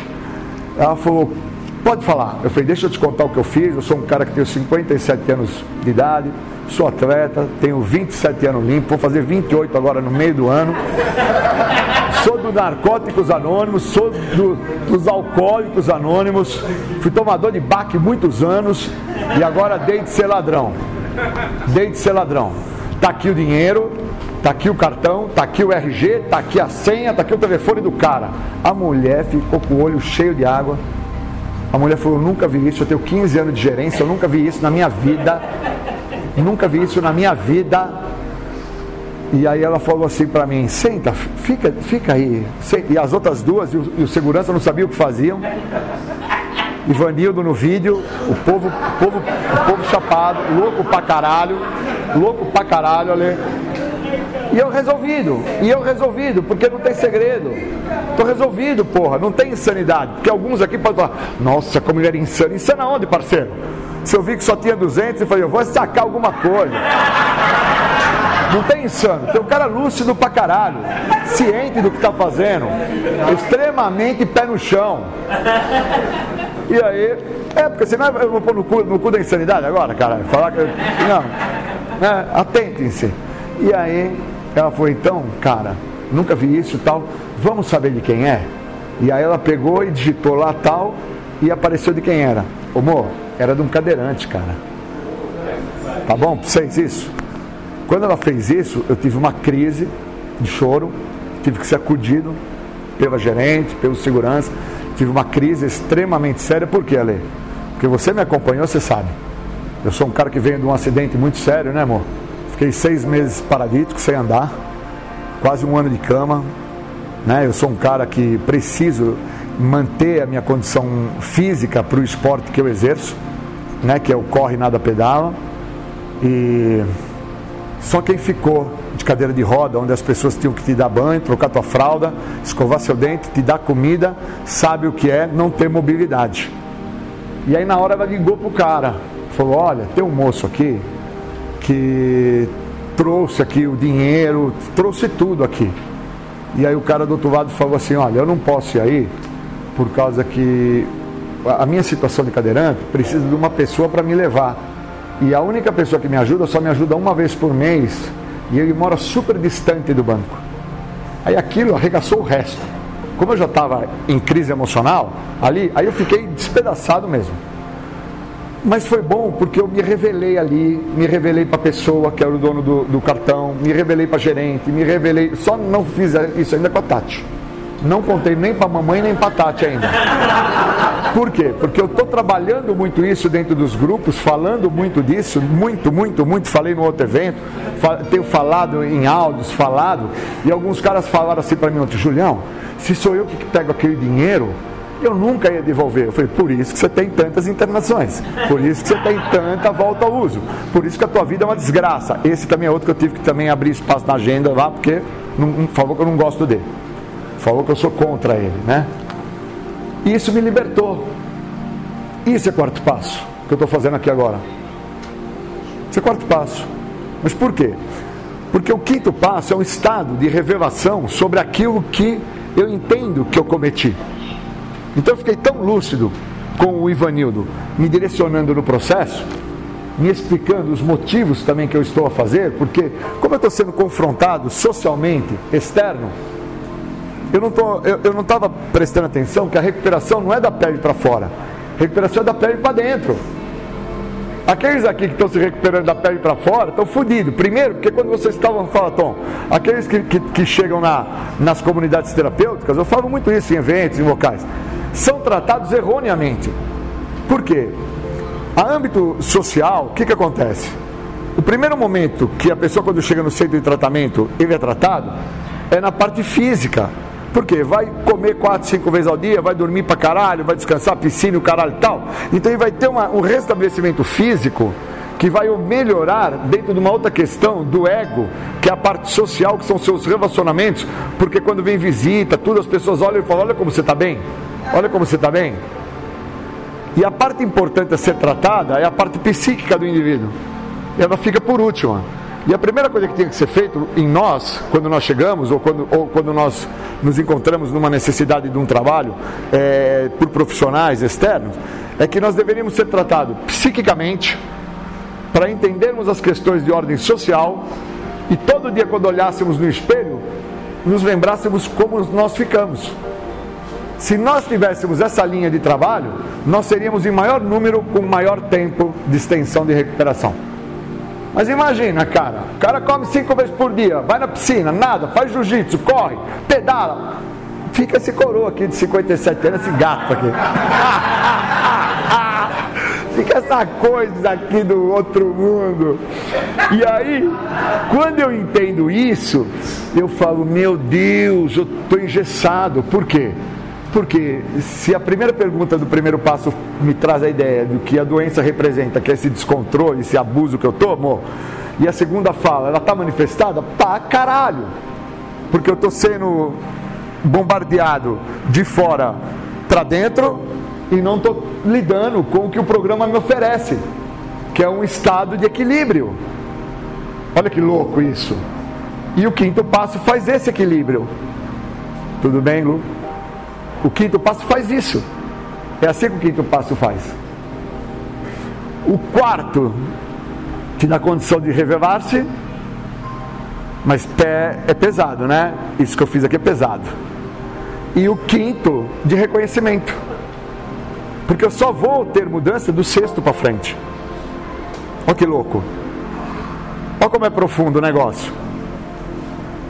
Olha como é louco. Por isso que tem uma passagemzinha aqui, ó, ó. No final, está bem no final do quarto passo mesmo. Olha como é lindo isso, ó. ó. É aqui na última página, está escrito assim, ó. ó. Olha que limpo. É... Tá nos segredos, tá? Tá nos segredos aqui, ó, ó. Ah, ah. Se há alguma coisa que nos tenha escapado, intencionalmente ou não, há alguma coisa que acharmos ser tão ruim que não podemos incluir no nosso inventário? Se for em caso afirmativo, devemos ficar certos de que muitos membros do DNA já trabalharam este passo. Olha como é louco. Ó. Cadê? É... Já esse passo. E ainda não surgiu nenhuma situação que fosse tão singular que nos leve a criar um novo termo para descrevê-la. Aí vem uma pergunta que fala assim, ó. Há algum segredo sobre o qual você não tem ainda escrito? Eu ainda não tinha me revelado dentro dos meus desejos mais secretos. Porque eu fico limpo e um dos meus desejos mais secretos é o seguinte, que agora eu tenho falado muito disso também, em grupo, em NA, em todo local, com o padrinho e tal. Cara, eu fiquei limpo, cara. Eu mereço. Eu mereço. Então quer dizer, se o outro não consegue, ele tem que se fuder? Olha que louco isso. Então quando eu me atento a isso, eu entendo o quanto eu não estou atento ao que o programa me oferece. E aí na parte de baixo fala assim, ó, ó é, a maioria de nós havia acumulado bravatas, que são mentiras, tá? Eles, eles usam esse termo aqui, que eu acho que é até um termo para poder fazer com que nós tenhamos que ir no dicionário. Então fica assim: a maioria de nós havia acumulado inúmeras mentiras que estavam tão distorcidas que talvez contivessem apenas uma parte da verdade. Inventamos porque queríamos impressionar os outros. Então imagina, chego aqui numa condição onde eu tenho a necessidade, cara, de fazer parte. Por quê? Porque eu já tinha sido excluso da minha casa, das questões sociais, de todos os locais. E aí, se eu me mostro quem eu sou, será que quem eu sou as pessoas vão querer ficar comigo? Então, enquanto eu não me atento a isso, amor, eu não trato a doença. Eu preciso tratar a doença e não o químico.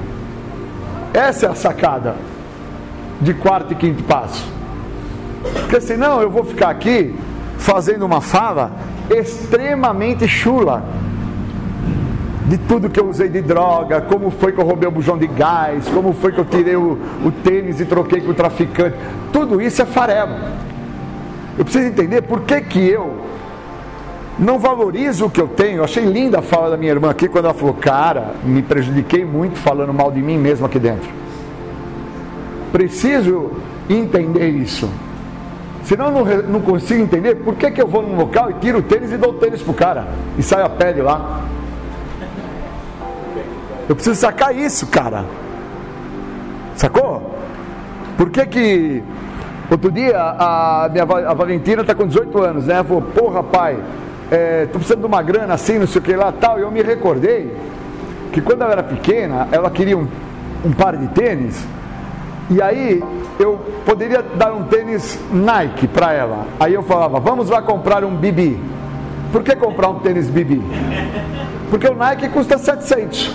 O Bibi custa 70 reais. E por detrás disso, de forma subliminar, estão tá os meus interesses próprios. Que é um bom jogo de pneu para bicicleta, é uma boa roupa de borracha para manter uma flutuação melhor na natação, é, é um, um bom tênis para me ajudar em percursos longos. Sacou? Esses segredos é que não me deixam me libertar e entender o egoísta que eu sou.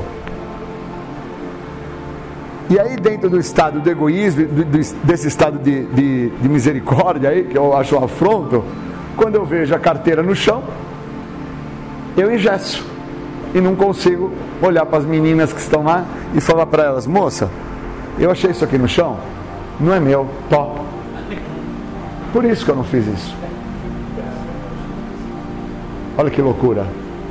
Então, eu acho que com essa minha fala, a gente compõe a seguinte ideia: quem que eu sou? Da onde que eu vim? Com isso que eu entendo que eu sou. Quarto passo, ó. Até onde eu chego? Olha até onde eu chego. Chego em Narcóticos Anônimos. Imagina um local que aceita qualquer coisa. Imagina a gravidade do negócio, gente. Aceita qualquer coisa. Então, quem que eu sou? De onde eu vim, né? Até onde eu cheguei. Aí quando eu chego, o que, que eu encontro? Se eu não me atentar dentro daquele comparativo que eu fiz das falas, eu não me atento que eu fiquei solto aqui dentro e não cresci. Eu envelheci, amor. Dan, envelheci. Entendeu? Então, não consegui a casa própria, não consegui a aposentadoria, amor, não consegui uma série, vim me formar depois de velho, um monte de coisa errada. E aí eu olho para mim e falo quem que eu sou no momento que eu estou com o que eu tenho, que é os passos. Por isso que esse programa sem passo não serve para nada. Só ficar aqui sem fazer o uso da substância, você vai ficar, vai ser muito válido, mas não te garante ou te dá a competência para que, que nos momentos que você vai precisar, como eu assim eu necessitei, eu detenha a doença. Sacou, Ale? Eu ingesso ali e não tive um problema maior, que seria um problema com a polícia, por causa do roubo, isso é um roubo, é um artigo 155 da lei. Não tive um problema maior de é, estar dentro de um grupo e aí um dos companheiros no grupo, numa reunião, ele fazia a seguinte fala, sem me conhecer, sem me conhecer, tá? Por parte da, das relações dele com outra pessoa, ele abre uma fala, onde nessa fala ele traz um companheiro que ele conhece, que achou um dinheiro, que fez isso, caralho. Quando ele está falando isso, eu acho que ele está dando retorno para mim. E aí eu já me invoco com aquilo, naquele grupo eu não volto nunca mais. É assim que eu me excluo do grupo. É dessa forma que eu me excluo de ter relacionamento dentro do grupo. Entendeu? Então eu preciso me atentar a isso. Então eu queria agradecer muito vocês, espero ter ajudado aqueles mais novos a entenderem que se vocês estiverem dispostos, como a literatura fala, a dar determinados passos, vocês vão ter ganhos. Mas o programa também deixa claro, na literatura, olha que lindo, que se você quiser só parar de usar, é só continuar voltando aqui. Olha como o programa ele é lúcido. Quer só parar? Continua voltando aqui. Mas quer ter entendimento dos motivos que podem te levar de volta ao uso? você vai ter que dar determinado espaço. Não tem outra saída, gente. Eu queria que tivesse um método, uma forma, com tudo que eu leio, com tudo que eu estudo, para que eu pudesse dar essa receita, um comprimido, o que fosse para vocês, para que vocês pudessem se atentar. Toma e se atenta. E nunca mais viessem a ter os problemas maiores que vocês vão ter. Que eu não sei se vocês vão ter, como eu tenho hoje, uma pessoa que é como um mentor que é um cara que faz o, o processo de direcionamento, que é o, o, cara que me mostra onde eu não estou a tomar a devida atenção.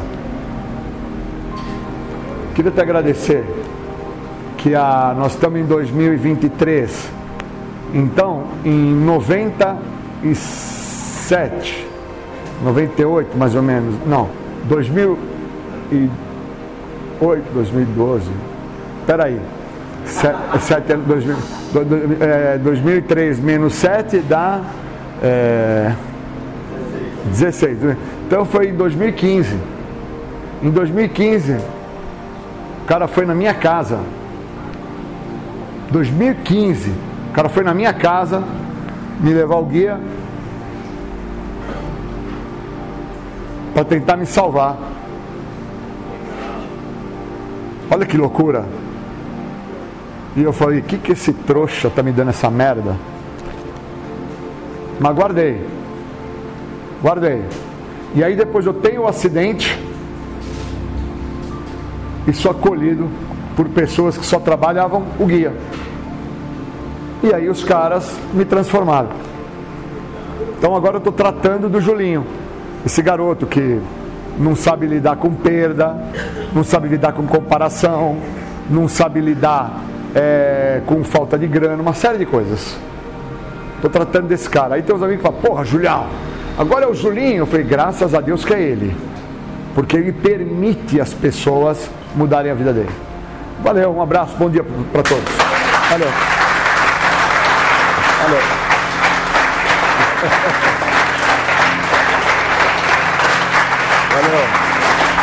Boa. Ah, é, verdade.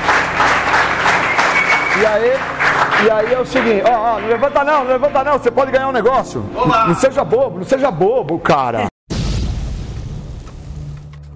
Você que ouve o programa Independência, convido a ouvir pelas plataformas de podcast. O programa Independência está no mixcloud.com barra programa Independência. Estamos no anchor.fm barra Marco Tracinho Melo. Estamos também no Spotify. Procure lá pelo Spotify, pelo buscador Programa Independência, assim como no Google Podcast. Também procure pelo buscador do Google Podcast o programa Independência. Estamos também no YouTube, youtube.com barra arroba Marco Melo 1969. Curta nossas redes sociais o programa Independência está no facebook.com barra programa.independência e no instagram.com barra programa.independência. Curta também as redes sociais de Marco Melo, facebook.com barra marco.melo.1969 ou então no Instagram, instagram.com barra marcoacemelo69. Entre em contato com a gente, programa.independência.gmail.com ou então pelo WhatsApp 11 99675 2115.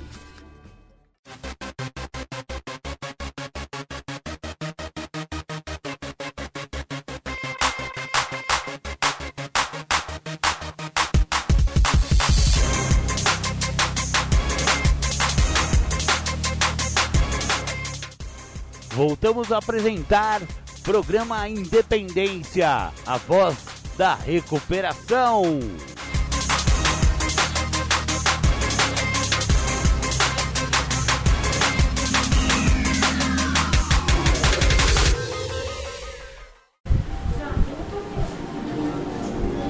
Boa tarde, companheiros. Boa tarde! Em, em primeiro lugar, eu agradeço a organização do evento, né? E eu estou aqui pela graça, pela bondade e pela vontade de um Deus amoroso. Eu digo isso porque eu fui consultado meses atrás se eu poderia partilhar um passo aqui, quais os dois passos que eu poderia partilhar, e eu informei.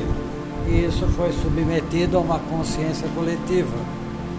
E essa consciência coletiva uh, é que aprovou a minha vinda para cá para partilhar o passo 11. Né?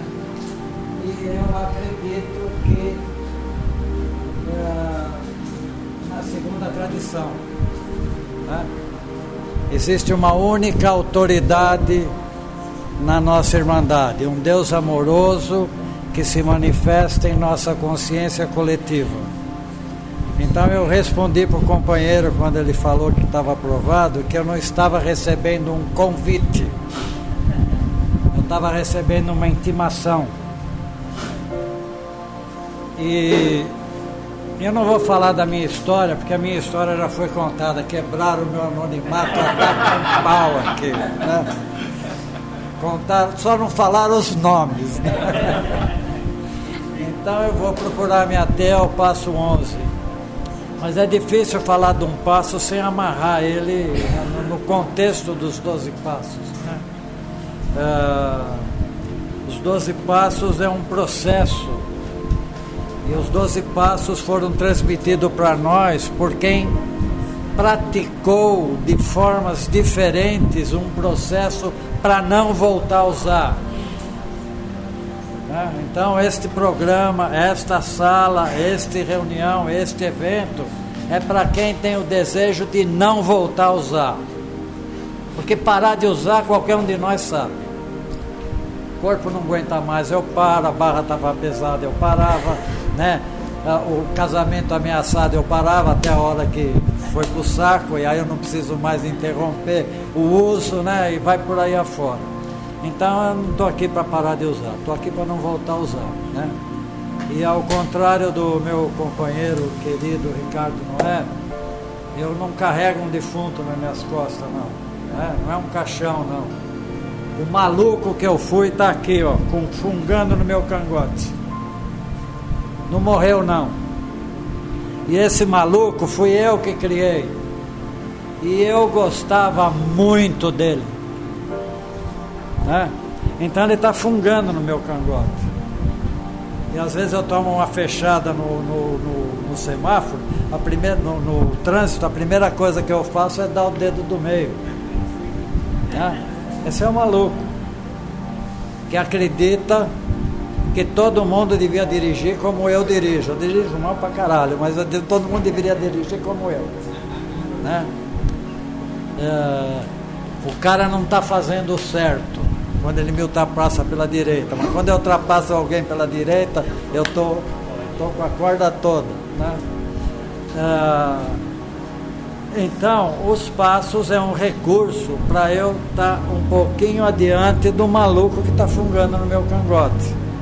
que de vez em quando buzina, como foi falado aqui, algumas coisas na minha orelha e eu falo, puta, mas será que ainda dá? Né? Sabe? Uh, e o, o, o, processo, né? Eu, eu, eu também não tive o privilégio da internação e principalmente depois do advento dessa última droga que está desgraçando essa terra, principalmente esse país, é, a internação é indispensável né, para a maioria dos usuários dessa última droga. Não vou falar o nome de droga em respeito às tradições. É, e, mas eu não tive o privilégio da internação. Eu considero que começar a recuperação num ambiente onde eu estivesse protegido de mim mesmo. Meu problema nunca foi droga. Meu problema está embaixo do meu dedo aqui agora. Ó. Meu problema sou eu. Eu venho para essa reunião não é porque eu tenho problema por, com droga, é porque eu tenho problema com o Ivonaldo Ribeiro, que sou eu. E é aqui que eu me vejo. Por isso que eu ouvi a minha história contada das mais variadas formas até agora. Sou muito grato aos companheiros e companheiras que partilharam, né? Por eu estar revendo a minha, a minha história, a minha caminhada. Né?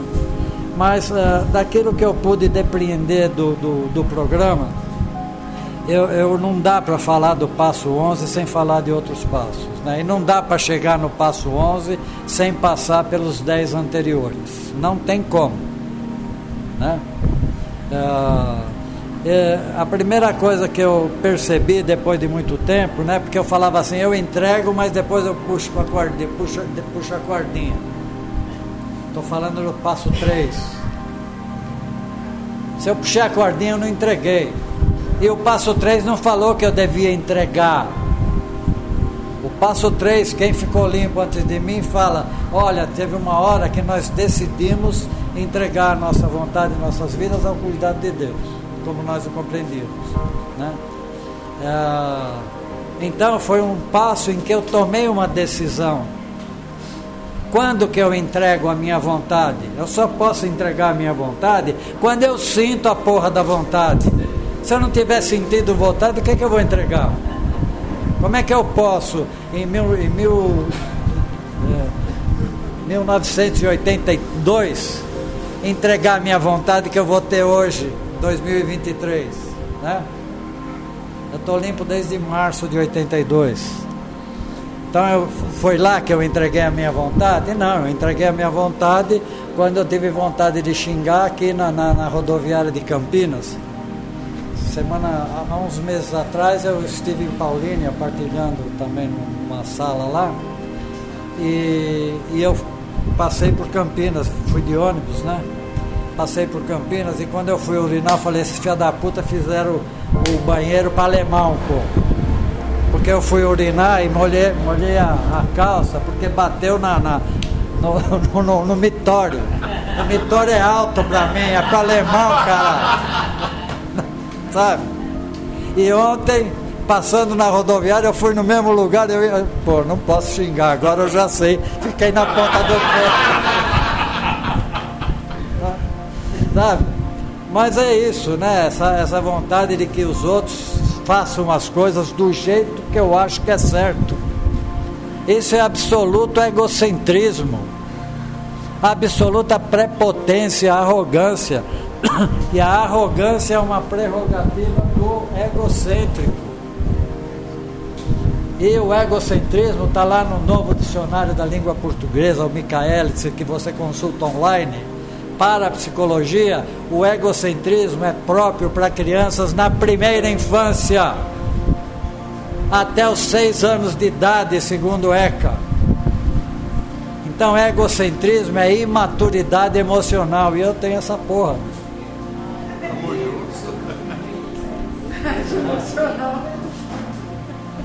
Não, a imaturidade emocional faz com que eu queira tudo. Tudo é meu. Né? Você já viu uma criança pequena que você leva na casa do primo e ela pega o brinquedinho do primo e não desgruda mais. Você vai tirar dela lá pronto berreiro, aí você vai para casa com ela e o brinquedo do primo, ela dorme, você tira o brinquedo do primo e devolve. Né? Que é, para criança o meu brinquedo é meu e o teu também é meu. Né? E eu quero me dar agora. E se não vem na hora, se eu não, meu imediatismo, não quero mais. Faço chantagem emocional, né? Viralizou aí na, na, na net o, um menino falando para a mãe, mãe, se você não me der nesse carro agora, papai do céu vai te castigar. Esse sou eu. Então o passo 3 é um passo em que eu tomo a decisão de parar de fazer a minha vontade, de parar de querer que as pessoas sejam o que está na minha cabeça, de interromper essa insanidade emocional, né? Sabe?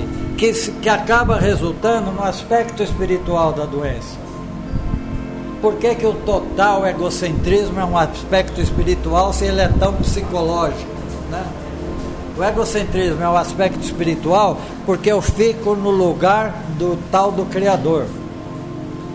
Eu vivo para ser servido. E é uma convicção, uma crença de que o mundo e as pessoas e até Deus existe para me servir. Né? Eu ia fazer uma fita e ficava rogando a Deus que a casa não caísse. Estou indo para o crime comprava o bagulho, botava no bolso, flagrante no bolso, andando e rezando para os caras não me pegar, não me dar um colabrito, tomar minha droga e ainda falar, essa, isso não tapa nem o buraco do meu dente, da próxima vez traz mais, eu sou merda, né? Sabe?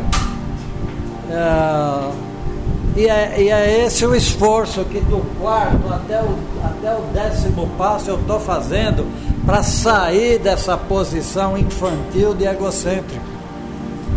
Né? Bom, se eu não vou fazer mais a minha vontade, né? E eu tenho que fazer alguma coisa. Mas antes disso eu queria fazer uma pergunta e queria que você, com honestidade, aqueles que puderem, levante o braço. Quem conhece a oração do terceiro passo, levanta a mão, por favor. Um, dois, três, quatro, cinco, que eu sei que conhece, porque me falou já dela. Seis né? E a oração dos terceiro passo eu tenho que praticar 200 vezes por dia. Toma minha vida e minha vontade, orienta-me em minha recuperação, ensina-me a viver. Essa é a oração do terceiro passo.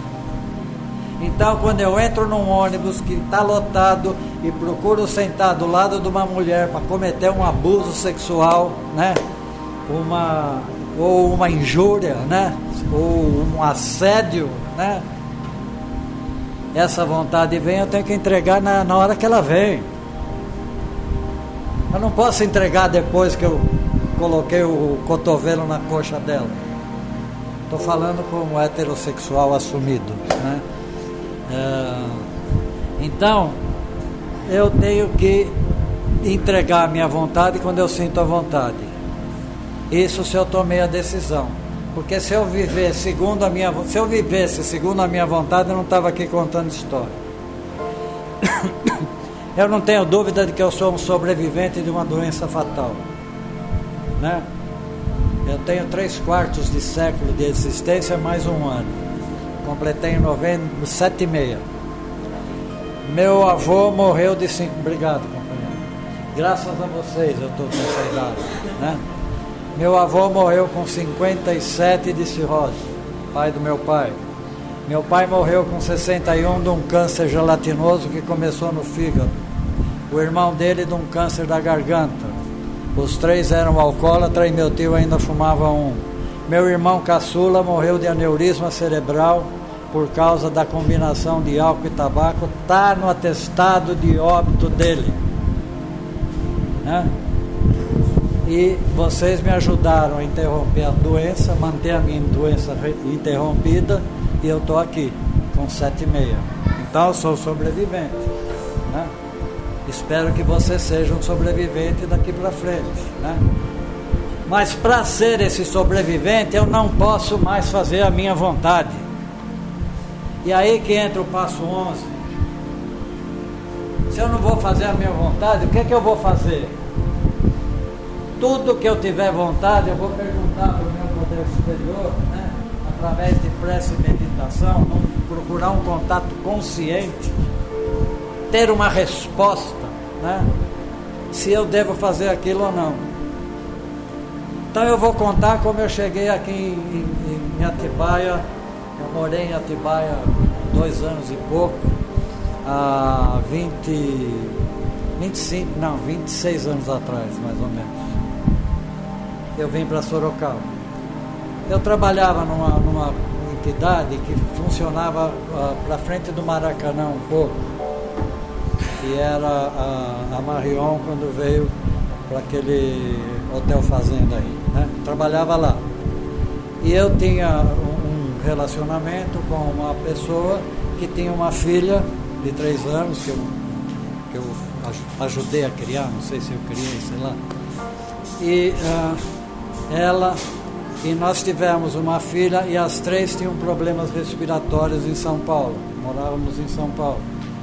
E como eu trabalhava aqui, e aqui é uma região pró própria para quem tem problemas pulmonares pelo clima, é um dos melhores climas, segundo a Unesco, para esses casos, eu falei, vou procurar uma casa em Atibaia. E procurei. Nisso eu saí da comunidade e fui trabalhar em, em Jundiaí. Tava, morava em São Paulo e trabalhava em Jundiaí na Petros. Alguém, alguém talvez tenha conhecido. E aí sai a casa. E eu vim ver. Vim ver e estava com a chave da casa na mão e não sabia se eu tinha que mudar para aqui ou não. Se isso era minha vontade ou era o propósito de Deus era a vontade dele em relação a mim. E eu tinha que dar uma resposta, porque o proprietário tinha um outro interessado na casa, né? E esse outro interessado uh, iria alugar a casa, ele precisava alugar, né? E eu com a chave na mão e agora, coco faço, síndrome do coco, coco faço agora, né? Falei, ó oh, meu, dá um jeito aí, mano. Dá um toque pra mim, porque eu não sei o que fazer. Né? Mas seja claro, seja fala alto, porque eu sou meio surdo, agora eu até uso aparelho, né? É, e sou meio burrão. E fui atravessando. Quando eu estou na Praça do Coreto, tinha uns bolivianos fazendo aquelas músicas com quem é paraguaia, flautinha. Eu gosto muito daquilo. E eu sentei na mureta do jardim, não sentei nem no banco, sabe as muretas que tem no jardim aqui? Sentei na mureta e estou lá ouvindo a música, um cara bate na minha perna e fala, você não é daqui não, né? Eu olhei assim, vim para cá, não, não sou não, sou de São Paulo. Né? Falou, quando que em São Paulo você pode parar numa praça, isso há 26 anos atrás, parar numa praça e ouvir uma música sem segurar a carteira. Eu falei, é, você tem razão, né? Continuei lá. Aí o cara bate na minha perna de novo, eu vou mais para lá. E aí, meu, você tem família? Eu falei, sim, tenho mulher e duas filhas. Traz elas para viver aqui que vai ser muito bom. Aí eu. Aí eu falei, não precisa assinar o contrato, deixa que eu assino. Né? Esse passo funciona se eu praticar. Né? E às vezes funciona até quando eu não pratico, depois que eu entrei na prática dele. Né? Eu, antes disso, eu morei em Lavras dois anos e pouco. Antes de vir para voltar para São Paulo, morava em Lavras. Eu fui para lá para ser professor universitário. Né? Já subi no salto alto, né? Porra, lá no TNA não vou poder ser visto saindo do ar, pô. Eu vou dar aula de psicologia, vou montar meu consultório, né? Ó, não posso ser visto, né? Mudei para lá em novembro. Em fevereiro, depois que começaram as aulas, meados de fevereiro, uma sexta-feira eu saí de. Opa, sexta-feira, eu, sa, eu saí da, da, da, aula e fui numa churrascaria encontrar um conhecido que eu tinha lá, porque ele ia me enturmar com a, a moçada lá de, de Lavras, né? Tinha um, uma pista dançando, na pizzaria. E eu chego lá e falo, ô oh, fulano tá aí? O garçom com a bandeja aqui na porta, chamando freguesia, né? Tá não, professor, todo mundo já sabia qual era o professor. Tá não, professor, mas entra, ele já vem aí, toma uma gelada. Eu fiz assim para ele, não, não, não. Eu vou ver se ele está do outro lado lá. E eu comecei a atravessar um cruzamento, comecei a atravessar na diagonal, na direção de um outro point que tinha música ao vivo. E no caminho eu já pensei, vou, vou pedir um. Aí tinha. Uh, tinha um rapazinho encostado na parede. Ô professor, é o fulano, tudo bem, vou quebrar. Tudo bem, vamos tomar uma gelada? 11 anos limpo eu ainda ironizei o cara, mas que é? Você tá, tá doente, tá tomando antibiótico ou você é crente? Ele falou, não, eu sou bom. Então vem cá que eu preciso falar com você. eu sou muito grato a esse poder superior lá nos idos de 1900 e dele ter colocado um garoto para quebrar o anonimato para um professor universitário, para eu não voltar ao inferno de onde ele tinha me tirado através de vocês. Né? Então, esse poder superior realmente existe, e, mas eu preciso buscar. Né? É, ele não age se eu não pedir. Ele não age sem a minha consulta. O maior presente que esse poder superior me deu foi a liberdade de eu escolher o que eu quiser fazer e arcar com as consequências se eu errar. Né? O tal do livre-arbítrio. Né? E eu tenho que todo dia fazer escolhas. Né? Ele não vai me impedir de usar. Ele não vai me impedir de furtar, de de manipular, de enganar, né? de ser falso, de ser infiel, de ser desleal. Não vai me impedir. Né? E se eu estiver balançando, eu tenho que pedir ajuda. Ou através de um companheiro, ou através do, do apadrinhamento, ou diretamente. Né? Eu não sei, eu não sou evangélico, nem católico, nem espírita, nem nada, né? Eu tenho a minha relação espiritual através do programa, né?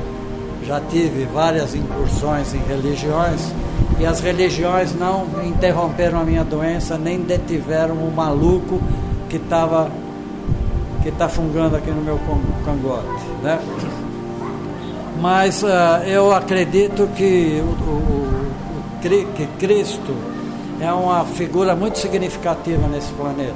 Ele mudou a direção do mundo com três anos de, de conversa, três anos de ação e fala. Três anos, dos 30 aos 33.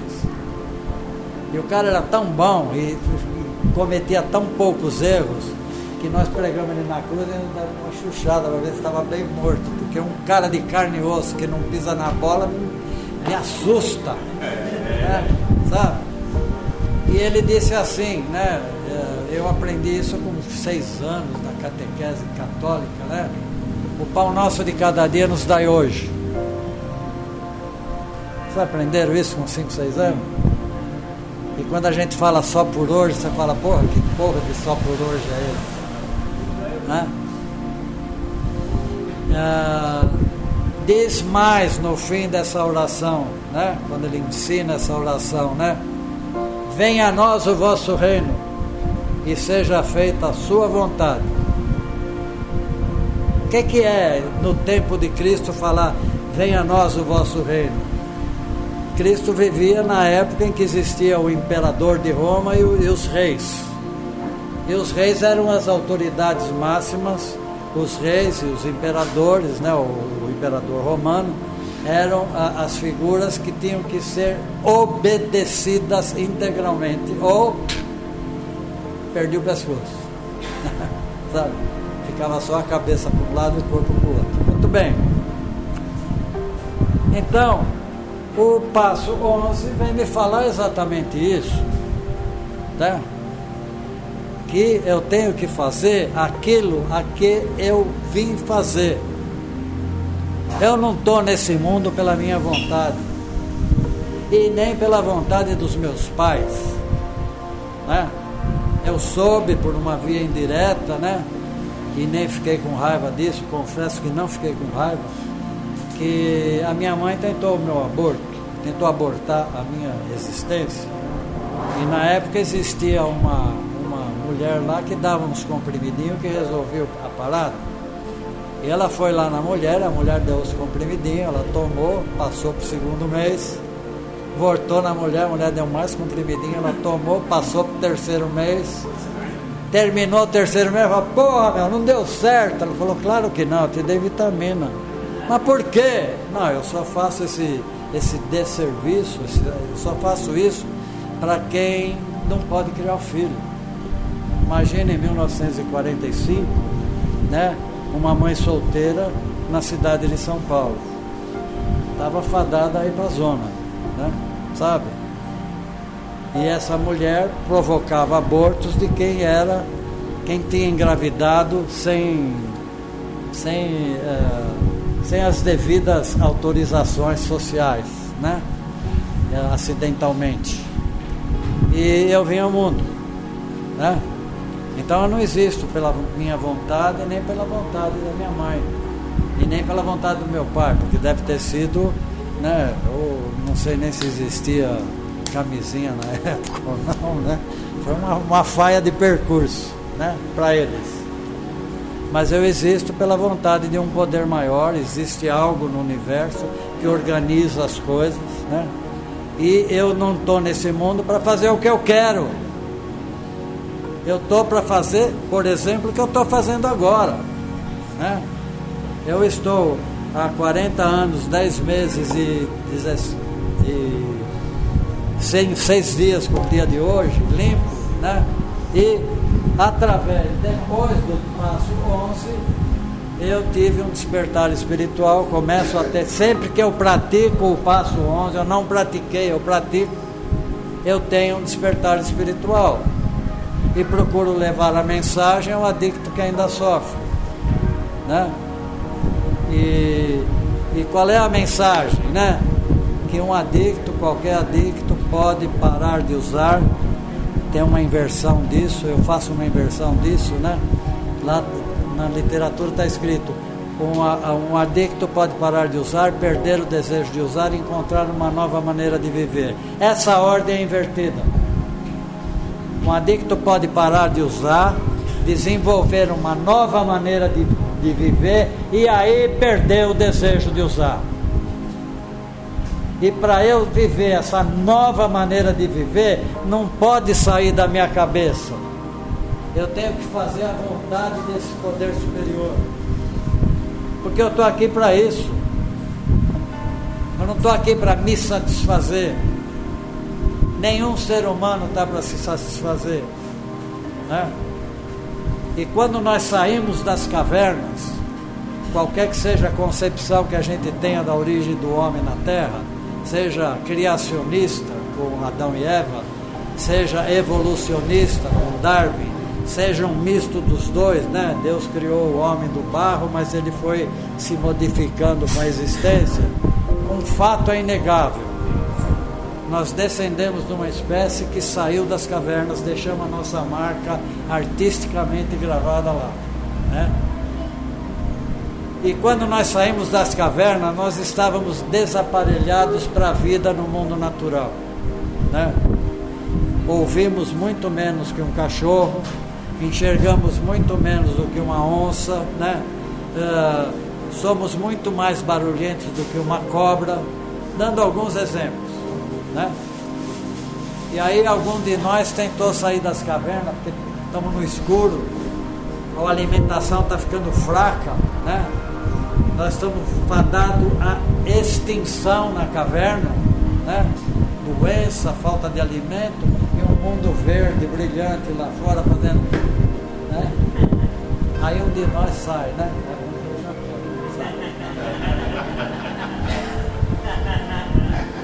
Chega lá adiante, o bicho pula e sai palitando os dentes no fêmur do cara. Né? Como é que nós sobrevivemos?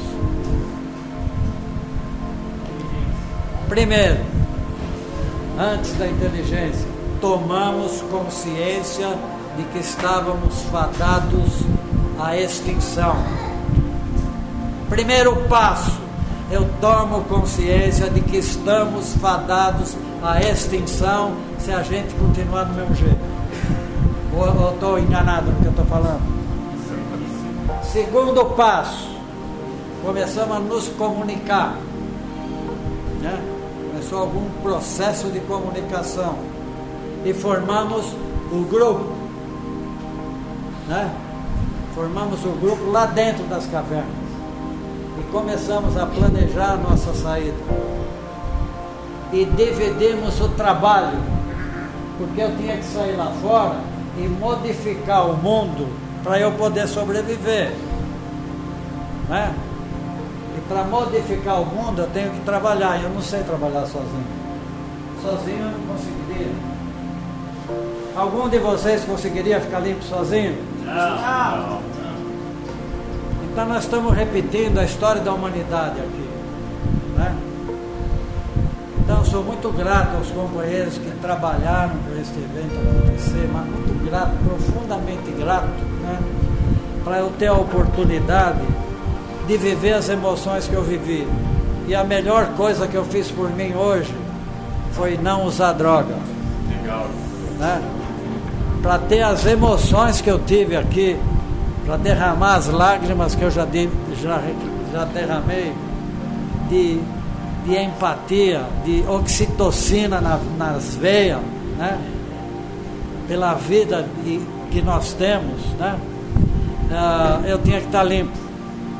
Porque se eu tivesse usado, eu não teria sentido. Quando meu pai faleceu e eu ainda estava nativa, no, no velório dele, eu tive as mesmas emoções que eu tive quando nasceu meu primogênito, bem antes.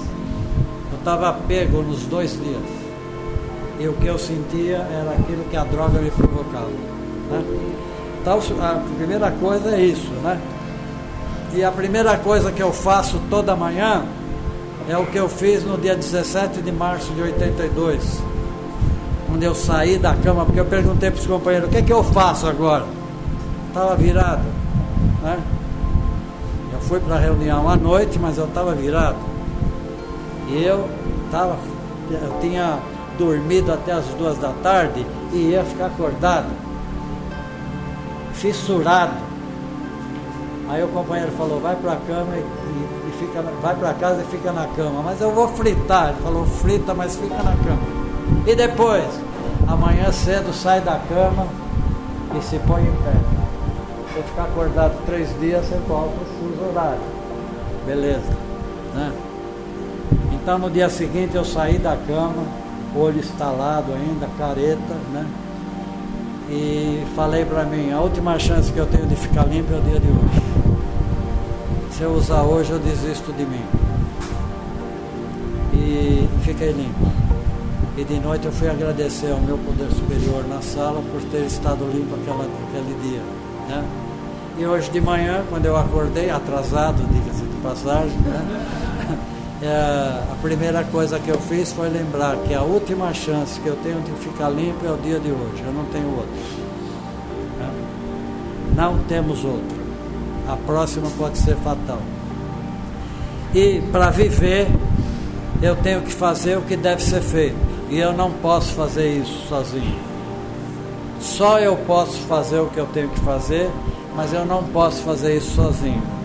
Só eu posso ficar limpo por mim, só eu posso impedir o Ivo de usar o primeiro, a primeira dose, mas eu não posso fazer isso sozinho.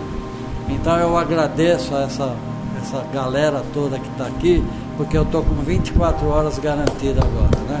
Muito obrigado e bons momentos a todos.